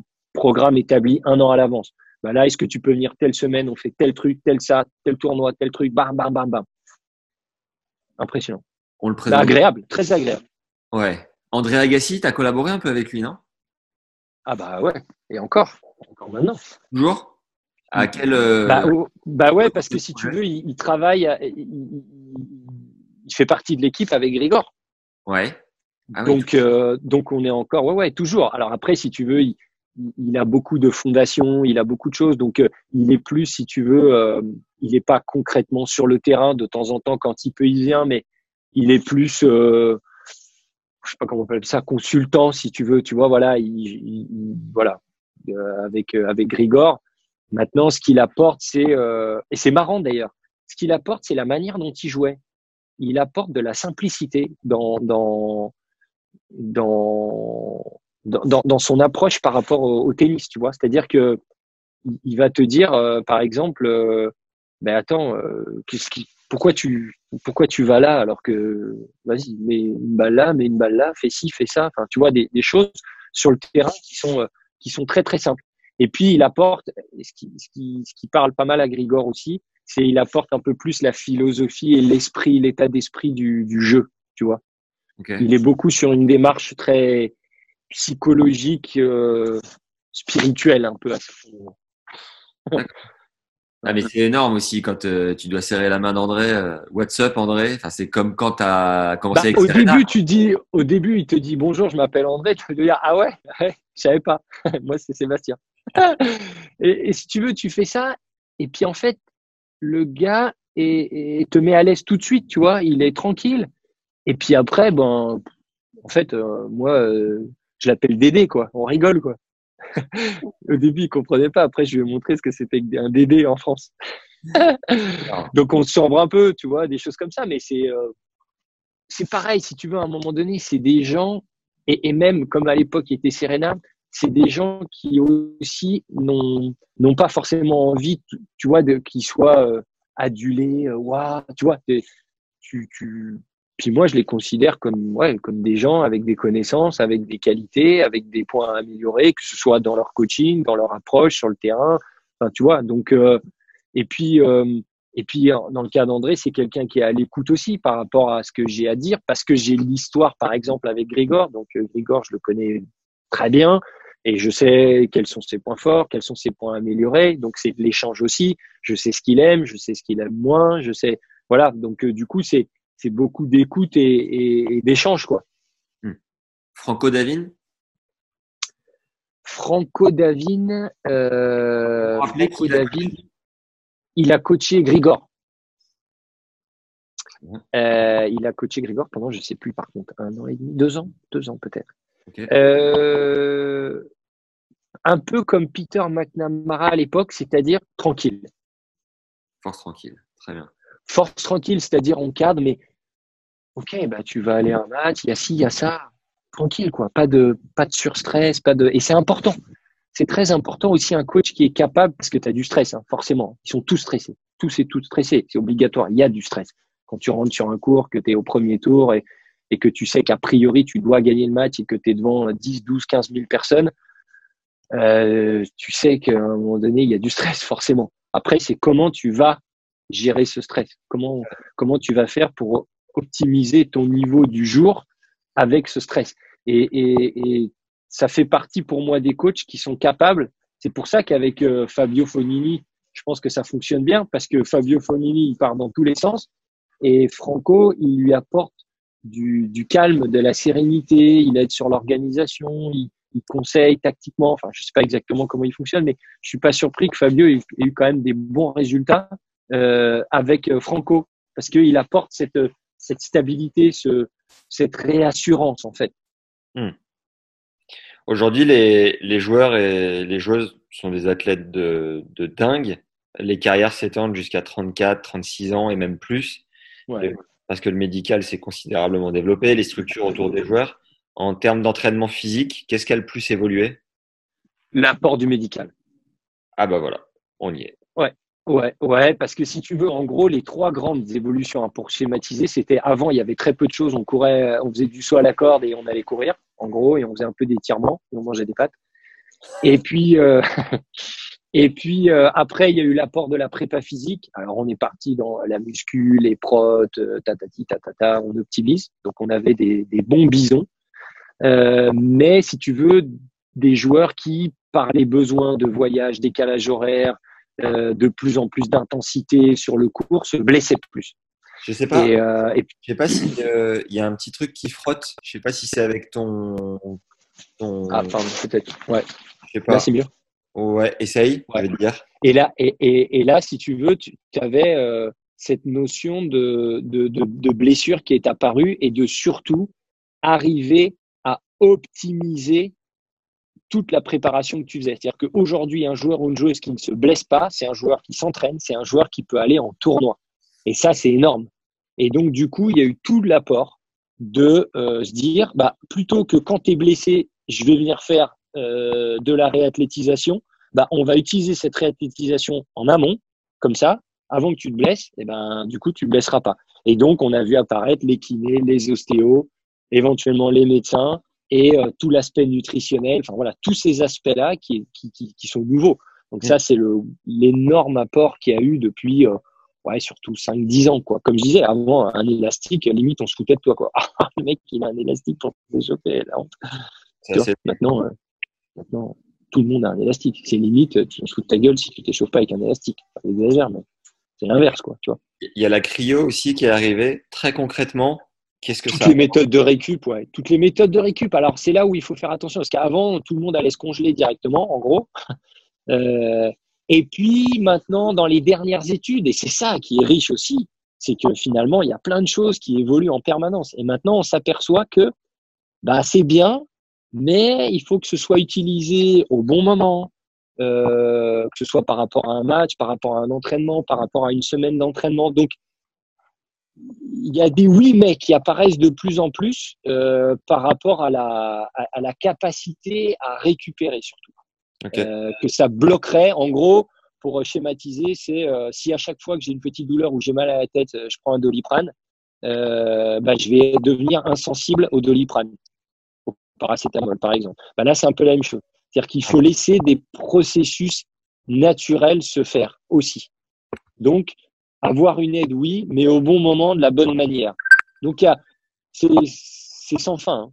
C'est évidemment une aventure humaine, tout ce que tu vis. Et je pense que les souvenirs les plus forts sont lors des stages, peut-être, euh, où tu as pu euh, ouais. à gauche. Ouais, parce qu'en fait, les, stages, c'est là où tu. Enfin, c'est souvent des stages à dominante physique. Donc, c'est là où le physique prend la, le relais. Et puis, c'est là où tu sors un peu du contexte et tu sors les joueurs de leur zone de confort. Ouais. Et donc, tu les emmènes faire des activités, des sports, avoir une organisation qui change de la routine et de, d'habitude de, ce qu'ils font dans l'année.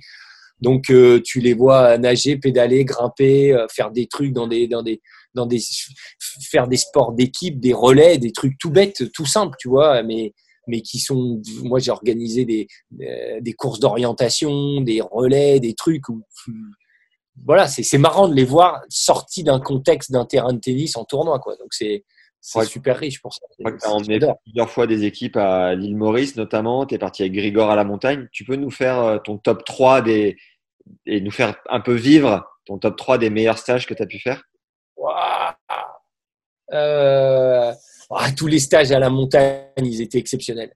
C'est difficile. Hein. Top 3, c'est tellement. Euh, tu partais où à la montagne? courir. On allait à, on allait, on variait un peu. On allait souvent à Val d'Isère. On allait à, à Rizoul aussi. Enfin, on allait un peu, on, variait un peu. C'était souvent basé à Val d'Isère parce que, à force, je connaissais exactement les endroits, je connaissais les côtes, le, tout, tout le coin en fait. Avec qui? On, on, qui Oh, il y, a eu, on a fait plein, plein, plein d'années. Hein. Donc, euh, il y a eu des fois, j'ai emmené, euh, il y avait Marcos et puis euh, il y avait ouais, il y avait du monde. Hein. Ça a été de Grigor à Marcos, à Yelena Dokic, à Ravan, à Laura Robson, à Grigor, à, plein d'autres jeux plus jeunes, parce qu'on voulait aussi que les jeunes euh, viennent dans ces stages-là. Donc, on s'est retrouvé de, de, des fois, on était deux à y aller à certains moments, un peu dans l'année, et puis, euh, et puis on allait jusqu'à 12, 15 personnes, quoi. Et là, c'est des voilà, c'était ça envoyait. Ça incroyable. Mais des moments, des moments, ouais, j'en ai plein. J'ai, j'ai courir comme des dingues à se faire péter le cardio euh, dans, en courant en raquette dans un mètre de poudreuse. Euh, euh, j'ai j'ai être au restaurant des fondus et j'avais organisé avec un restaurant des menus un peu diététiques quand même pendant cette semaine-là. Mais on était dans un restaurant savoyard. Donc, si tu veux, il y avait des clients. Donc, on avait une petite salle, mais il y avait des clients. Et il y avait tous les joueurs qui voyaient passer tous les midis et tous les soirs. Et ça sentait le, fromage, la fondue, la pizza et tout ça. Et c'était très, très dur. Et puis, bon, on, se donnait toujours un repas un peu où on se lâchait. Et là, on pouvait commander à la carte ce qu'on voulait pour se faire plaisir. Mais euh, tu vois, donc c'est. C'est plein, plein, plein de moments. L'île Maurice, bon, évidemment, cadre exceptionnel. C'est euh, des courses d'orientation. C'est euh, voir Serena en train de nager sur un kayak euh, au taquet pour trouver des mots énigmes. Enfin, c'est. C'est. Ouais, c'est plein, plein, plein, plein d'émotions, de, de, partage, de, exceptionnel. Le, comme le calendrier est de plus en plus chargé, je crois que les préparation hivernale sont un peu tronquées, non? Ça a évolué tout ça? Bah, tout, dépend, ouais, tout, dépend du temps que tu as, euh, mais souvent ça varie autour de 5 semaines. Tu as à peu près quand même 5-6 semaines. C'est vraiment le bloc, de, le moment de l'année où tu as le temps de faire un vrai travail en profondeur en fait. C'est là où tu t'éclates le plus, toi? Ouais, les deux moments où j'aime le plus, c'est euh, cette période-là et, euh, et la période avant la terre battue. D'accord. Quand tu finis fin mars, avant, avant Monaco, là, souvent, tu as un bloc de 10-15 jours. Et bon, alors c'est un peu euh, intime parce que évidemment, moi, comme j'adore la terre battue et tout ça, donc c'est mon moment préféré parce que c'est là où le moment où tu as, as une dimension physique qui est un peu plus importante. Si tu veux, le, le passage après sur gazon, personnellement, il me fait moins rêver parce que le jeu sur gazon m'attire moins. Quoi. Ouais. Avec ton œil d'expert, comment tu perçois ces deux grands, ce grand écart avec d'un côté Benoît Père et Stan Wawrinka? Bah ouais, bah c'est les deux finalement pas opposés parce qu'ils doivent certainement, je ne les connais pas euh, personnellement, mais, mais c'est mais c'est les deux qui se qui, qui se ouais qui se, qui se retrouvent quoi finalement, qui se deux opposés, un qui est euh, moi je me souviens Grigor s'était entraîné avec Stan à certains moments et on voyait que au début, avec son genou, il, souffrait, quoi. Il avait mal, il essayait. On voyait qu'il y avait des compensations sur le terrain, mais une abnégation, une motivation, une rigueur. Et, enfin, bravo, quoi. Bravo. C'est une très belle carrière, une belle réussite, un, gars super, quoi. Et Benoît, le fait qu'il fasse essentiellement du foot, comment tu juges ça de l'extérieur, toi le, euh, Alors c'est pareil, tu peux te dire, ouais, c'est dommage parce que ce gars-là, peut-être que s'il avait été plus ou s'il est ou il le sera, j'en sais rien. Peut-être plus cadré, peut-être que s'il faisait plus ci ou ça, peut-être qu'il aurait ou peut-être qu'il serait meilleur avec de meilleurs résultats. Mais à l'inverse, est-ce que si tu veux trop le mettre dans un cadre pour tout le monde et le faire penser, tu sais, euh, dans la boîte, dans le schéma classique, finalement, tu le, tu le, tu le rends triste, quoi. Et il s'éclate pas. Et s'il s'éclate pas, ben, bah, ça marche moins. Donc, euh, c'est typiquement le genre de, joueur euh, très riche intellectuellement, que j'aime aussi beaucoup parce que intellectuellement, c'est très intéressant. Parce que tu sais que si tu penses classique, euh, ça ne marchera pas. Donc, il faut penser différent. C'est-à-dire, comment je vais faire en sorte euh, que cette personne, j'ai mon objectif, bien sûr, et comment je vais faire en sorte, quels moyens, quelles solutions je vais proposer pour arriver là où je veux, et sur quoi je vais m'appuyer pour y arriver finalement. Et c'est ça qui est intéressant. Euh, je te prends un exemple. Euh, Marcos, à l'époque, avait des problèmes de dos. Il avait spondylosisthésis. Et, et il adorait le foot. Euh, et, donc, il pouvait pas courir. Je pouvais pas l'emmener sur une piste. Il avait le dos bloqué. Enfin, c'était un vrai problème. Donc, on travaillait beaucoup là-dessus. Euh, et, du coup, à un moment donné, bah, j'ai réfléchi sur le foot. Et puis, on faisait des 30-30. On faisait du, mini-foot, 4 contre 4. Et à partir de là, eh ben, il rentrait 30 secondes et il devait courir partout sur le terrain comme un dingue après le ballon. 30 secondes, il marchait. 30 secondes, il courait et je mettais un cardio, je comprenais. Donc, voilà, c'était par exemple des solutions. Voilà, c'est ça qui me vient en tête, mais bon, il y, en a eu plein d'autres. Mais c'était quelle solution tu trouves? Et pour un cas de, de, de, Benoît Père, c'est un peu ça. Nice, créativité, quoi. Comment, bah tu, te, comment tu te rémunères euh, On sait les, voilà, les joueurs, tout ça. Euh, pour un préparateur physique, comment ça marche? Euh, Ça marche que tu as, tu as un contrat à la, souvent à la semaine. Euh, c'est plutôt fait à la semaine et puis euh, bah, il, te, il te paye à la semaine et, euh, et après tu dans, dans, certains cas quand tu suis souvent le joueur tu as, tu as ce qu'on appelle des bonus. C'est-à-dire en fonction de, des résultats tu es dans l'équipe donc il gagne tu gagnes. Il perd tu bah tu gagnes pas mais pas mais tu gagnes pas. Donc c'est souvent ces, ces deux aspects en fait. Ok. À la fois pour le travail que tu fais tu as un fixe et un variable comme un, un commercial par exemple. Ouais à ton compte, du coup, et tu as toujours un peu cette épée de Damoclès au-dessus de ta tête. Pourquoi pas avoir bossé à la Fédé tout simplement avec un contrat un peu euh, plus classique? Parce que si tu veux, euh, moi, ce que j'aimais avant tout, c'était surtout de, de pouvoir, et aujourd'hui j'ai cette chance-là, de pouvoir être mon propre patron. C'est-à-dire que je choisis qui je veux entraîner, on s'organise comment, on veut les, comment je veux les entraîner, et donc du coup j'ai beaucoup plus de latitude pour mon organisation, en fait.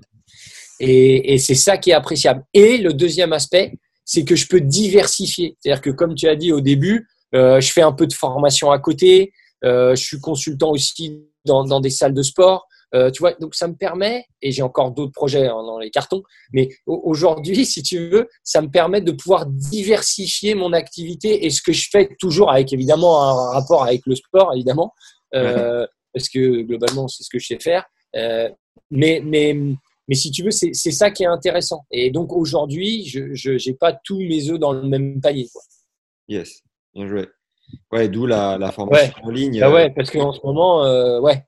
Bien sûr, on voit que le métier d'entraîneur est un peu précaire en ce moment et euh, préparateur physique, j'imagine que c'est un peu sur la même lignée, même si tu peux faire peut-être des, des programmes à distance.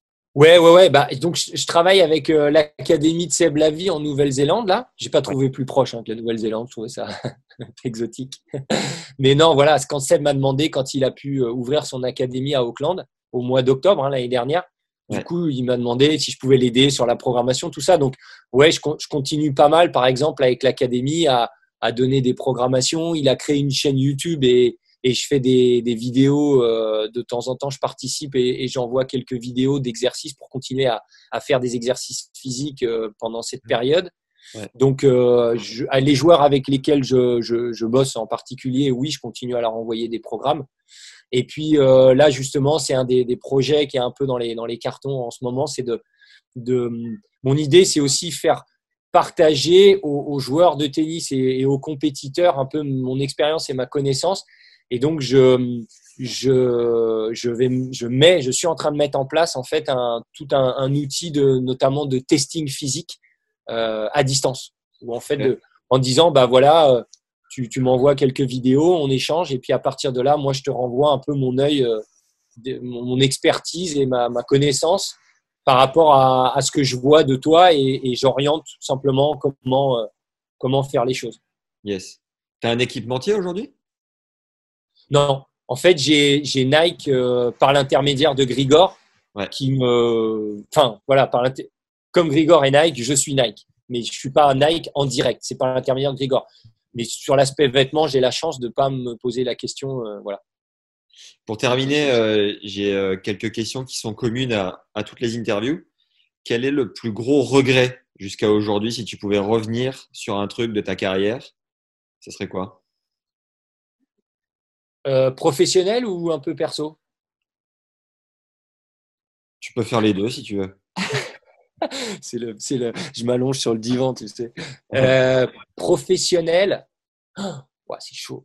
Enfin, je sais pas si ça peut paraître prétentieux. Je suis, je suis content de ce que j'ai fait. J'ai fait des erreurs, ouais. mais j'ai appris des erreurs. J'ai fait des bonnes choses. J'ai, j'ai toujours essayé de d'être bienveillant et d'apporter le maximum que je pouvais aux, aux joueurs. Aux... Donc, je, euh, le plus échec. grand regret. Euh, un échec qui t'a appris. Euh... Ouais, mais, mais, si tu veux, c'est des erreurs, comme je te disais, comme je citais l'exemple, par exemple, du gamin à qui j'ai envoyé un programme ouais. et que ça m'agaçait parce qu'il faisait pas le programme que j'avais envie, tu vois. Ouais. Euh, c'est. Euh, c'est. Euh, ce serait de se dire de toujours chercher à voyager plus pour pouvoir être plus au contact encore avec les joueurs, pour, la, pour leur apporter plus. Ouais. Donc, ça aurait été éventuellement ma capacité à pouvoir voyager plus, mais c'est pas un regret pour moi parce que j'ai toujours voulu avoir cet équilibre aussi de vie perso, enfin avec ma famille et de vie ouais. perso, tu vois. Parce que faut avoir conscience que tu t'investis, tu t'investis, et puis un jour, ben les joueurs, ce qui est normal, ils partent à la retraite ou ils arrêtent ou ils changent de coach. Et toi, ben t'as fait quoi? Ok, t'as fait des choses, mais pendant ce temps-là, t'as peut-être pas vu tes enfants grandir ou tu vois des choses comme ça. Ouais. Donc j'ai toujours voulu essayer en tout cas en maximum de, de, de, de gérer les deux du, du, mieux possible. Donc euh... non, mais c'est très bien, tu as répondu. Ouais, bon ça va, tu valides, ouais. merci. Alors. Et au niveau perso, parce que je tiens à le dire quand même, ouais. j'aurais voulu avoir une, ca une, caisse meilleure encore. Donc je me serais mis au, au triathlon, au sport d'endurance plus tôt. J'ai commencé trop tard, je suis trop vieux maintenant, je suis dégoûté. Ah merde T'as couru des marathons déjà? Ouais, marathon, euh, marathon, ultra, triathlon, 3,15. Ah, c'est propre. Non, non, non, ça doit être mieux. Ça doit être mieux. Je suis dégoûté. L'année dernière, je voulais faire moins de 3 heures à Zurich et j'ai. Touriste. Là, ça, c'est un échec. Tu vois, on parle d'échec. Ah ouais, ça, c'est un échec. Combien de marathons fait Belle plantade. J'en ai fait 4. J'ai fait un Ironman aussi, il y a 3 ans, en nageant comme une enclume, une catastrophe. Euh, catastrophe. Euh, et j'ai fait des ultras aussi. J'ai couru des 80, 100, 110 km aussi. Oh ouais, une broutille, quoi. T'es pas, J'adore ces trucs-là. J'adore ces trucs-là. J'adore. Oh, la machine. Et le plus bel accomplissement de ta carrière? Alors, j'en ai pas un. Ça va paraître très curieux parce qu'on pourrait dire oui, quand effectivement Serena gagne Roland Garros en 2013 ou quand Grigor évidemment gagne le Master en 2007, tu pourrais dire c'est le plus bel accomplissement. Et je vais faire une réponse euh, un peu à l'eau de rose qui paraît évidente mais qui pourtant est vraiment la réalité c'est que pour moi, à partir du moment où j'apporte quelque chose et je vois que j'arrive à, pas à transformer, mais à convaincre les gens du bienfait de faire euh, les séances et qui me disent tout simplement, là j'ai bien progressé, je me suis senti super bien, merci, bah, je suis content. Ouais, génial. tu vois, j'ai pas. Oui, évidemment que ce qui brille et ce qui pourrait paraître le plus beau, c'est ce qui m'a apporté le plus. Mais en même temps, une bonne séance physique où le joueur, il a bien bossé, il s'est bien mis au carton, que ce soit en muscu, sur une vitesse, un truc, un défi, réaliser des tests physiques exceptionnels, ou, euh, même des, parents, des fois, qui disent merci pour ce que vous avez apporté pour mon enfant. Moi, partout des structures où, où, je, suis parti, que ce soit mon club, que ce soit à l'époque, que ce soit euh, l'académie, quand j'ai des parents euh, qui viennent me voir en disant ouais, ce que, vous avez apporté à, à, mon, à mon fils, à ma fille, euh, c'est vraiment super, ou je le reconnais pas, il met le réveil le matin, et même sur la nutrition, et maintenant, je sais pas, il prend un petit déjeuner, enfin voilà, des trucs comme ça, et je me dis ouais, j'ai un impact, j'apporte quelque chose, tu vois. Avant, il prenait pas de petit déj, maintenant il prend un petit déj. Eh ben, je suis content. Yes. Comme me disent les Anglais, ça make my day, tu sais, ça, ça fait ça. T'es pas, fan du, pas fan du fasting, de, de jeûner peut-être sur une période de la journée? Qui peut être le petit-déj ou le dîner du soir, ou tu vois? Euh, Ouais, moi, quand, quand, tu fais du sport et quand tu dépenses 3, 4 000, 5 000 kilocales à la journée, si à un moment donné, tu n'as pas un apport d'énergie constant, euh, c'est un peu chaud. Quoi. Tout à l'heure, tu parlais aussi de, à l'époque, on mangeait des pâtes. Aujourd'hui, euh, tu as tendance par remplacer par quoi si tu devais euh, alors là, euh, moi, moi j'ai testé pas tout, mais beaucoup de choses. Et je dois reconnaître que euh, l'aspect, euh, j'essaye de faire attention un peu au gluten. Alors je sais que je tombe dans la mode. Je suis pas, c'est pas attention parce que je prends du gluten que tout de suite j'ai pas la, la maladie cœliaque, mais je crois qu'on dit comme ça. Mais, mais si tu veux, je, je reconnais des bienfaits et, et, et le, au niveau digestif, quand tu peux favoriser des choses et apporter, je m'intéresse par exemple là, comme on a le temps, je me suis intéressé un peu plus à la neuronutrition ou à la chrononutrition. C'est des choses qui sont vraiment passionnantes. Et tu t'aperçois que certains types d'aliments à certains moments de la journée n'ont pas les mêmes impacts et qu'il faut apporter les bonnes choses au bon moment. Il y a, plein de choses intéressantes là-dessus. Donc, euh, donc euh, ouais, c'est vrai que par exemple pour moi perso, après il faut tester. Pour moi perso, quand je diminue le gluten, je sens que je digère plus. Voilà. Par exemple, je prends des pâtes, je prends des pâtes avec gluten, je peux pas aller courir une demi-heure ou trois quarts d'heure après. Je prends des pâtes sans gluten, je me sens plus léger et limite trois quarts d'heure après, je peux aller manger. Voilà. C'est mon expérience toute bête, toute simple, hein, tu vois, des, choses comme ça. Et les bons, les bons aliments au bon moment de la journée, c'est lesquels du coup? Dans les, grandes lignes? Non, dans, les grandes lignes, c'est euh, bah, le matin, par exemple, en règle générale, nous Français, on est très tournés vers le sucre, quoi. Et que maintenant, bah avant, je faisais pas. Alors tout le monde se foutait de ma tronche parce que quand tu vas dans les tournois, à part les, les Français, je sais pas encore, euh, les, les, joueurs pro français, je sais pas, mais tout le monde prend, si tu veux, un apport de protéines le matin, que ce soit euh, la viande. Tu vois ça partout dans les buffets. Nous, moi, moi, j'étais le premier à dire, mais le salé, mais c'est impossible, quoi. Mais des œufs le matin, mais je vomissais du jambon, du poulet, mais jamais. Maintenant, euh, si j'ai pas ou mon omelette ou mon jambon ou mon poulet, je me sens pas bien, quoi. Et ouais, parce que nous, Français, le matin, il nous faut ou notre bol de céréales, notre café ou notre thé, notre bonne tartine de confiture avec du beurre, et la journée est partie, quoi.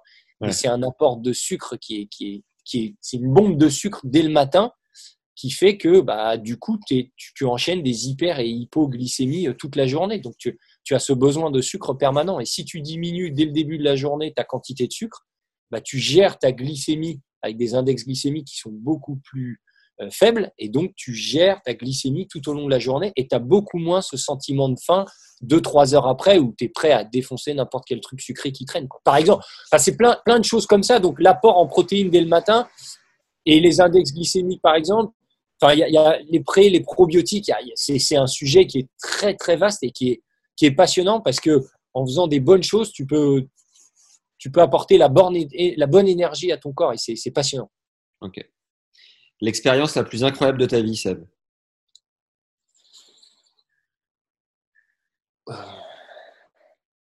Euh, euh, Dans le domaine du tennis au niveau pro ou quoi qu'il arrive? Quoi qu'il arrive. No matter what happened. Oh, wow. Ah, c'est le, le, perso d'abord. C'est ma famille. C'est ma femme, mes enfants, quoi. Ouais.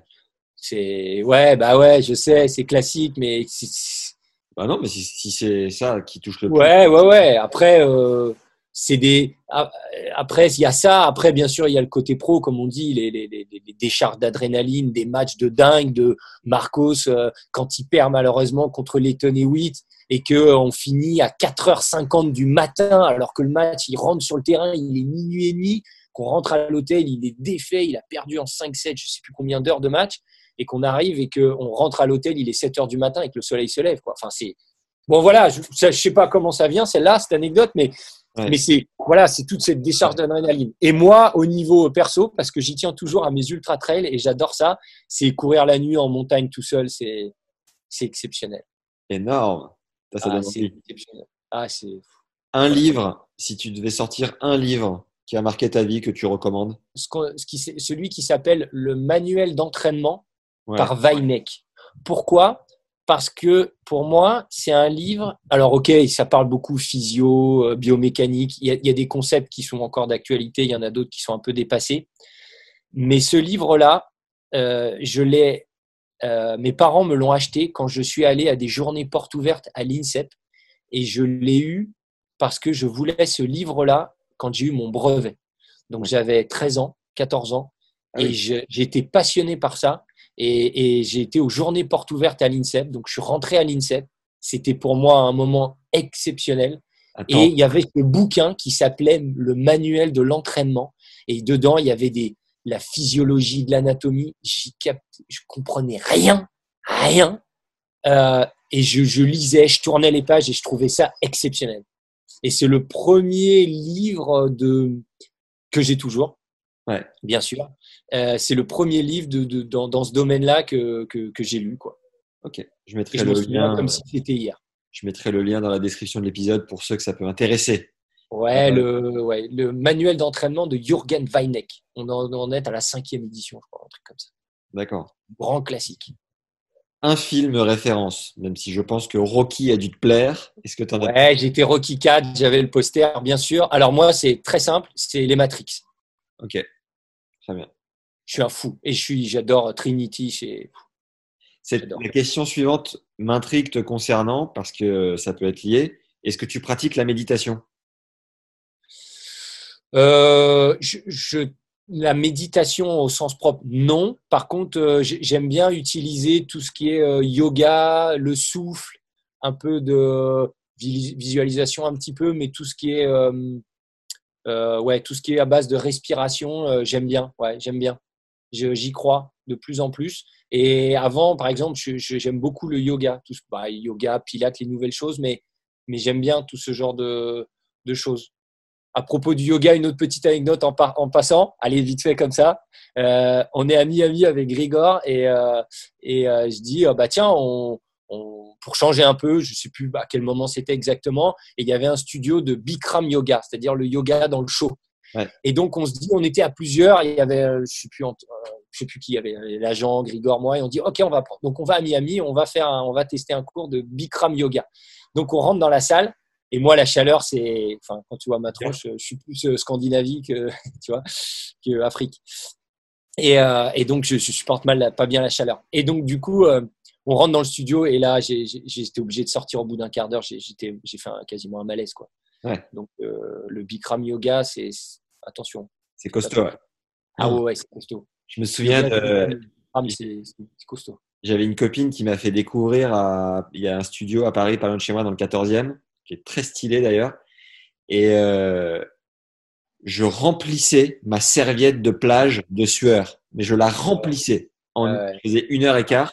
Et ce qui était incroyable, c'est vraiment la force du mental parce que la fille à côté de moi, qui était euh, épaisse comme ça, euh, mais était tellement concentrée qu'elle ne versait pas sa première goutte de sueur avant, euh, je sais pas, 25 minutes, tu vois. Ah ouais.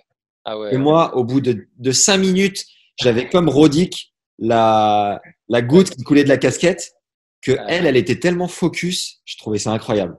Ouais, ouais. Ah, même moi, au bout d'un quart d'heure, j'avais la tête qui tournait, j'étais pas bien. Je suis sorti, euh, j'ai essayé de re-rentrer. Oh, c'est une, une, boucherie, ils se foutaient de ma tronche. euh, la plus grosse période de doute de ta vie, Seb? Euh, alors, elle n'a pas été euh, longue, mais ça a été la transition où j'ai arrêté, à, enfin où j'ai pas suivi finalement à, à l'académie à Nice, dans le sud, et le moment où j'ai créé ma société. Parce qu'en gros, tu te lances et puis ben c'est parti quoi. Alors j'avais encore quelques joueurs, donc si tu veux, c'était pas non plus euh, quelque chose de, de, de, de très entre guillemets risqué, mais n'empêche que tu, tu, bah là, là d'un seul coup, on dit, bah, tu sais quoi, mec, bah là, tu es tout seul.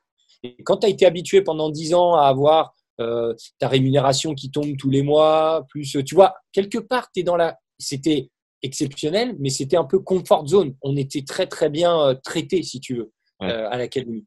Et là, euh, bah là, eh ben mec, bah, tu es tout seul. Hein. Donc, euh, si à un moment donné, tu tapes pas pour euh, être avec les joueurs ou que quelque part les joueurs ne sont pas satisfaits de ce que tu fais, de ce que tu leur apportes, ou que tu trouves pas aussi d'autres projets, d'autres euh, choses à côté, bah, tu manges pas. Hein.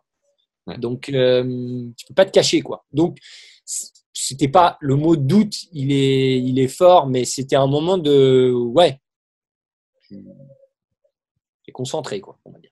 Quels seraient du coup tes mots aujourd'hui au Seb de cette époque-là pour euh, le rassurer sur la suite? Ouais, vas-y. Fonce. fonce. Non, fonce, fonce pas bêtement, mais, mais continue, crois en toi, bosse. Et puis, écoute, bosse, progresse, euh, cherche à t'améliorer tout le temps et continue à, continue à avancer. Quoi. Continue, continue, continue. Lâche rien. Ouais. Simple euh, curiosité subsidiaire. Euh, lorsque Grigor fait appel à un consultant comme euh, Agassi, ça doit être un investissement euh, assez colossal, non? En termes financiers. Je ne sais pas. Tu sais pas? Honnêtement, là, ce genre de choses, je ne sais pas quel, quel, quel, quel honnêtement, hein, je ne sais pas quelle relation, si tu veux, ils ont euh, sur des aspects comme ça. J'en ai aucune idée. Mais euh, en, en simple terme de d'implication, c'est là où tu vois que le joueur a encore envie, parce que si c'est pour investir autant dans sa structure, quelque part, ça ça trompe pas quoi. Ah ouais. Et surtout que, comme tous, mais même comme lui, aujourd'hui, tu te mets deux secondes à sa place, ce qu'il faut faire souvent. Et tu essayes un peu de penser comme lui. Tu te dis, OK, le gars, il pourrait très bien arrêter aujourd'hui. Il est millionnaire, donc sa vie, elle est assurée. La vie de ses enfants, elle est assurée. Euh, il a quand même réalisé au niveau sportif, il a quand même été numéro 3 mondial, il a gagné le match. Enfin, je veux dire, c'est une belle vie de, de, de, sportif professionnel. Donc, euh, il est en pleine santé, tout va bien, il est beau gosse, il va avoir 30 ans. Enfin, la vie est devant lui, quoi. Non, mais tu vois, tout va bien, quoi. Tout va bien. Donc, qu'est-ce qui fait aujourd'hui que tu vas aller te taper? C'est pas, c'est comme, c'est les mêmes réflexions qu'à l'époque pour Serena ou que pour euh, Federer maintenant ou pour Nadal ou pour euh, Djoko, pour, pour plein de joueurs où tu dis qu'est-ce qui les fait continuer? Bah, ouais. Ce qui les fait continuer, dans le cas de Grigor, c'est parce qu'à un moment donné, il n'est pas arrivé au, au il sent qu'il n'a pas accompli tout ce qu'il devait accomplir. Donc, c'est ce qui le pousse encore à, à, continuer parce que tu sais que après l'idée, c'est de pas vivre avec des regrets parce que quand tu as 40 ans, c'est fini. C'est fini. Tu fais autre chose. Ta vie, elle est terminée. Tu peux ouais, pas revenir en arrière. Donc voilà. Et puis les, dans le cas de, de Roger, Rafa ou Serena, par exemple, pour avoir évidemment partagé un peu de moments avec eux, bah, c'est simple, c'est que c'est des, des, gamins. Quoi. Des gamins. oui, j'ai zappé, zappé, cette question euh, que je pose d'habitude aux joueurs, c'est est-ce que tu as une anecdote vécue avec euh, Rafa, Roger ou Joko qui humanise un peu ces, ces ah, légendes C'est des, gamins, c'est des gamins. Roger, euh, moi j'ai dîné une, fois, enfin je n'étais pas en tête à tête avec lui, mais on a dîné les, un peu tous ensemble. il adore, il adore ça. C'est un fou de tennis il peut très bien te dire Tu te souviens en 2009 et, et, et, et André Agassi, c'est pareil. Il peut te dire quel était son état d'esprit avant la balle de match ou de tel match, mais même pas forcément la finale. Le quart de finale contre lui, il peut te dire le score. Et euh, tu te souviens là, ce passing long ligne que j'avais fait de telle manière. Et il t'en parle, il a encore, il a tellement vécu le truc, il t'en parle avec les yeux qui brillent, quoi.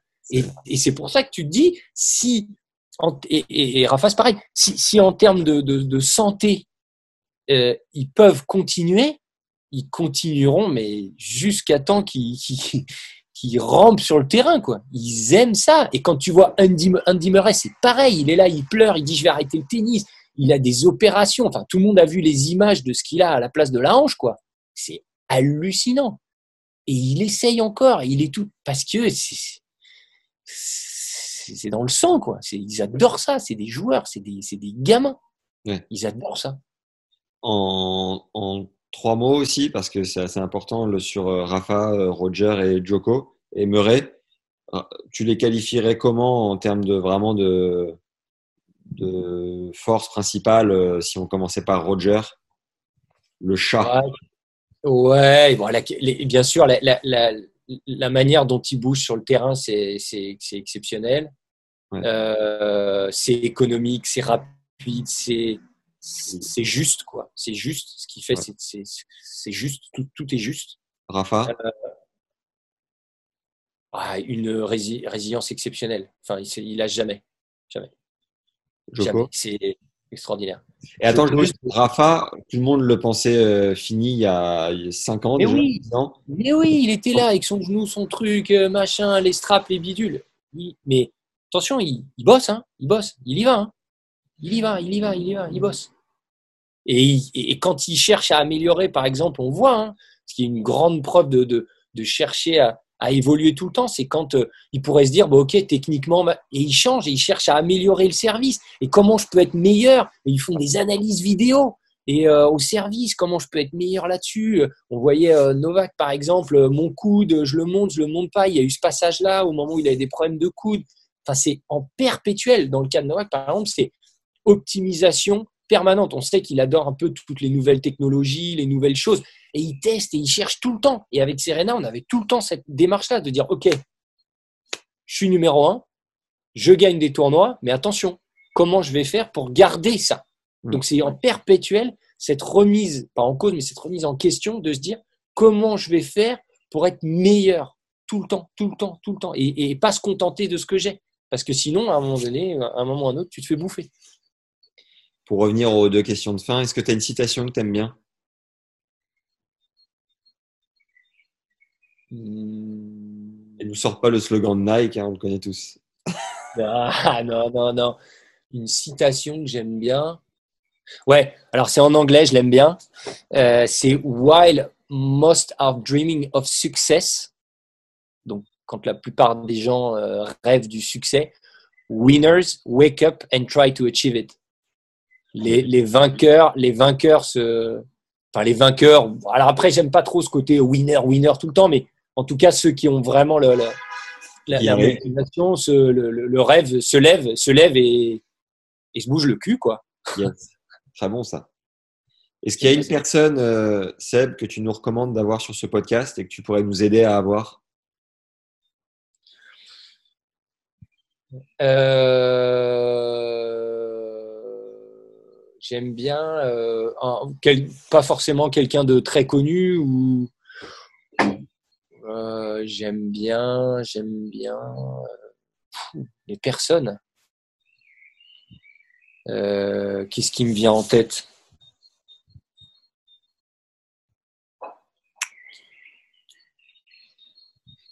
Pour parler du circuit, parler d'anecdotes vécues tu vois, bah, tu as, moi, je, moi, je m'entends bien avec Florian qui est kiné, ouais. qui a été le kiné des sœurs Williams. Ok. Pendant pas mal de temps, avec qui on a, on a lancé. moi, je suis pas très social media, tout ça. Je suis pas très, je suis pas très fort là-dessus. Je suis pas très dedans, mais bon, on a lancé une chaîne YouTube là il y a 15 jours sur euh, une vulgarisation un peu scientifique, un peu à la C'est pas sorcier du sport avec lui. Et j'aime bien son approche. J'ai vu tes vidéos pour transfert, elles sont top, hein. franchement. Euh. Ouais, ouais, ouais, Tu dis que es là, on a fait carrément une chaîne YouTube. Attends, ça nous a pris trois heures. Hein. On a fait une chaîne YouTube. Bouge mais bien, ça s'appelle. Ok, ouais, c'était une vulgarisation un peu. On a, c'était sympa, mais ce que, ce que, ce que j'aime bien, même s'il y a, même s'il y a d'autres, euh, d'autres kinés ou d'autres ostéos avec qui j'ai des bonnes, enfin j'ai des bonnes relations et on a, on a partagé pas mal de, choses. J'aime bien l'approche de, Florian qui est, qui est une approche, si tu veux, où euh, pareil, il se met vraiment à la place des gens et il comprend les besoins. Donc c'est intéressant. Ouais. Tu vois, c'est intéressant. Est-ce que tu connais le, le physio de Zverev, le français là, qui était celui de l'ATP avant? Ah, euh, non. Euh, Jérôme Bianchi? Ouais, il me semble, ouais. Celui qui a pas de cheveux? Cheveux courts, non? Attends, si je mets euh, Jérôme Bianchi, ça dit quoi? Jérôme Bianchi, celui qui, qui, a suivi pendant longtemps Maria Sharapova. Attends, je suis pas certain. Non, non, non, non, non, c'est pas lui. Mais ah, bah non, qui? Pourquoi pas Jérôme Bianchi, t'as son contact, non? Non. Non? Non. Non, mais j'ai pas son nom, mais euh, bon, si ça ne devient pas comme ça, c'est pas, pas grave. Celui qui était avec qui Avec Zverev? Qui est avec euh, Alex Zverev, ouais. Alexander, son euh, pas préparateur physique. Ah, ah oui, oui, oui, oui, Hugo. Non, j'ai pas son contact. Voilà, Hugo, ouais. Non, j'ai pas son contact. J'aurais bien aimé faire un, épisode avec lui, bon, c'est pas grave. Il y a, sinon, pour tout ce qui est nutrition, Ouais. Euh, alors là, sur l'aspect scientifique, tu as Christophe Oswirtz aussi. Ok. Euh, sachant que Chris, euh, il a été directeur de recherche numéro 3 de l'INSEP pendant des années. Là, il a ouvert sa propre structure. Donc, c'est un mec à 14 cerveaux. J'ai appris beaucoup de lui d'un point de vue théorique. Génial. ouais, ouais. Par contre, il, a, il est très. Enfin, c'est très théorique, si tu veux. Hein. C'est c'est un scientifique. Il va falloir euh, essayer de rendre ça accessible. Voilà.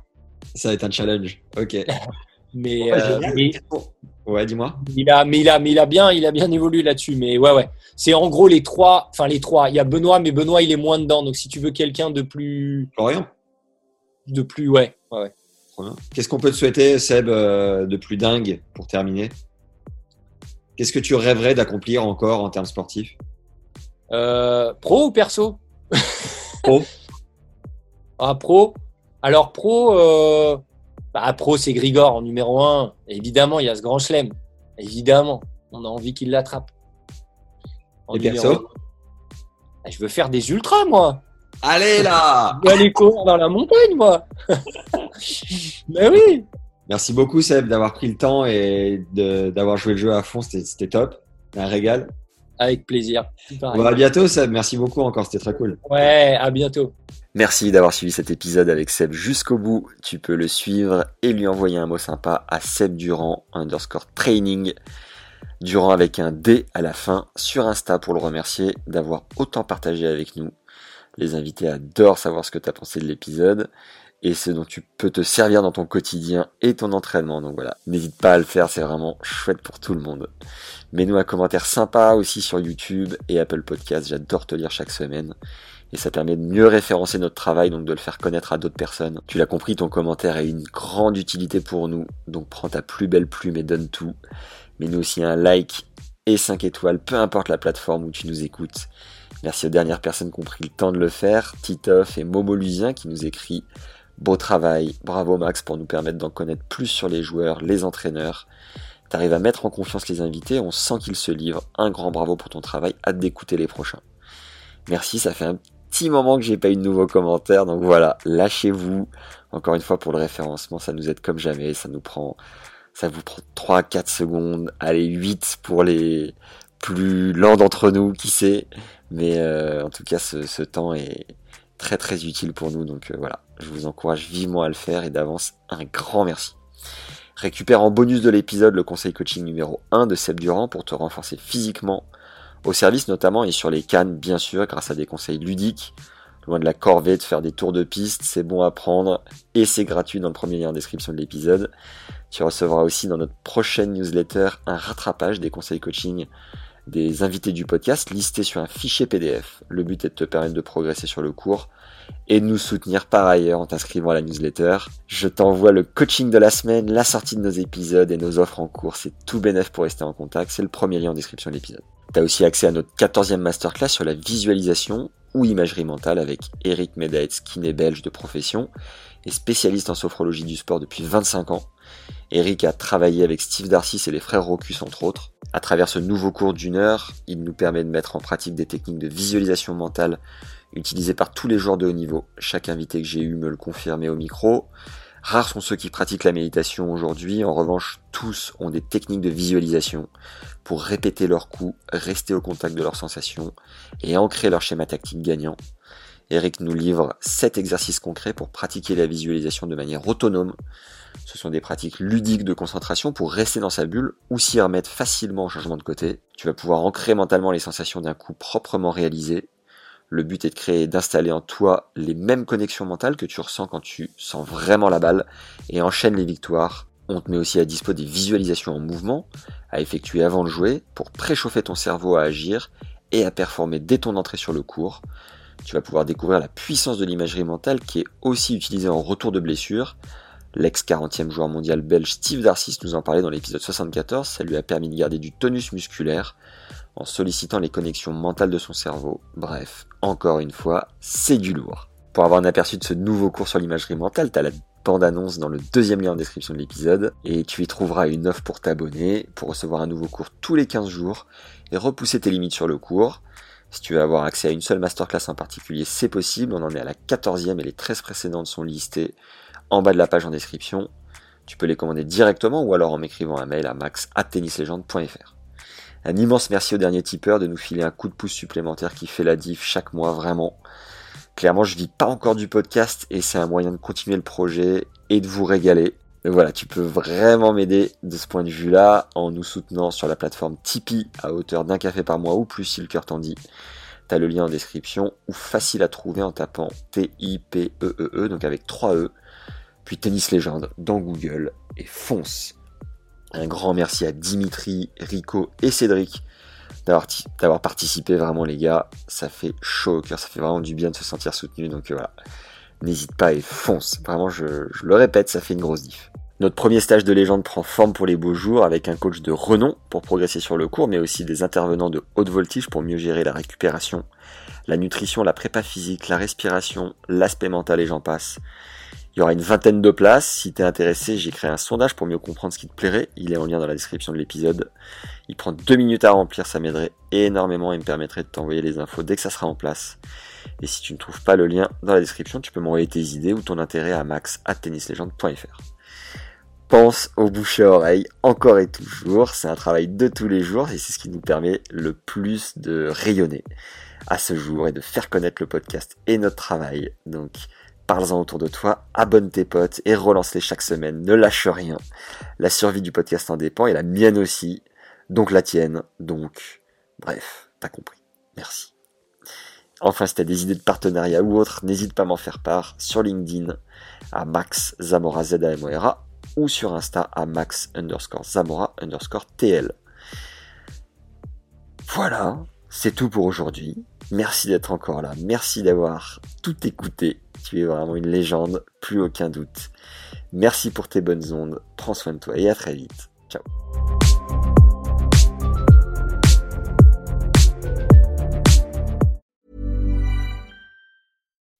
When you make decisions for your company, you look for the no-brainers. If you have a lot of mailing to do, stamps.com is the ultimate no-brainer. Use the Stamps.com mobile app to mail everything you need to keep your business running with up to 89% off USPS and UPS. Make the same no brainer decision as over 1 million other businesses with Stamps.com. Use code PROGRAM for a special offer. That's Stamps.com code PROGRAM.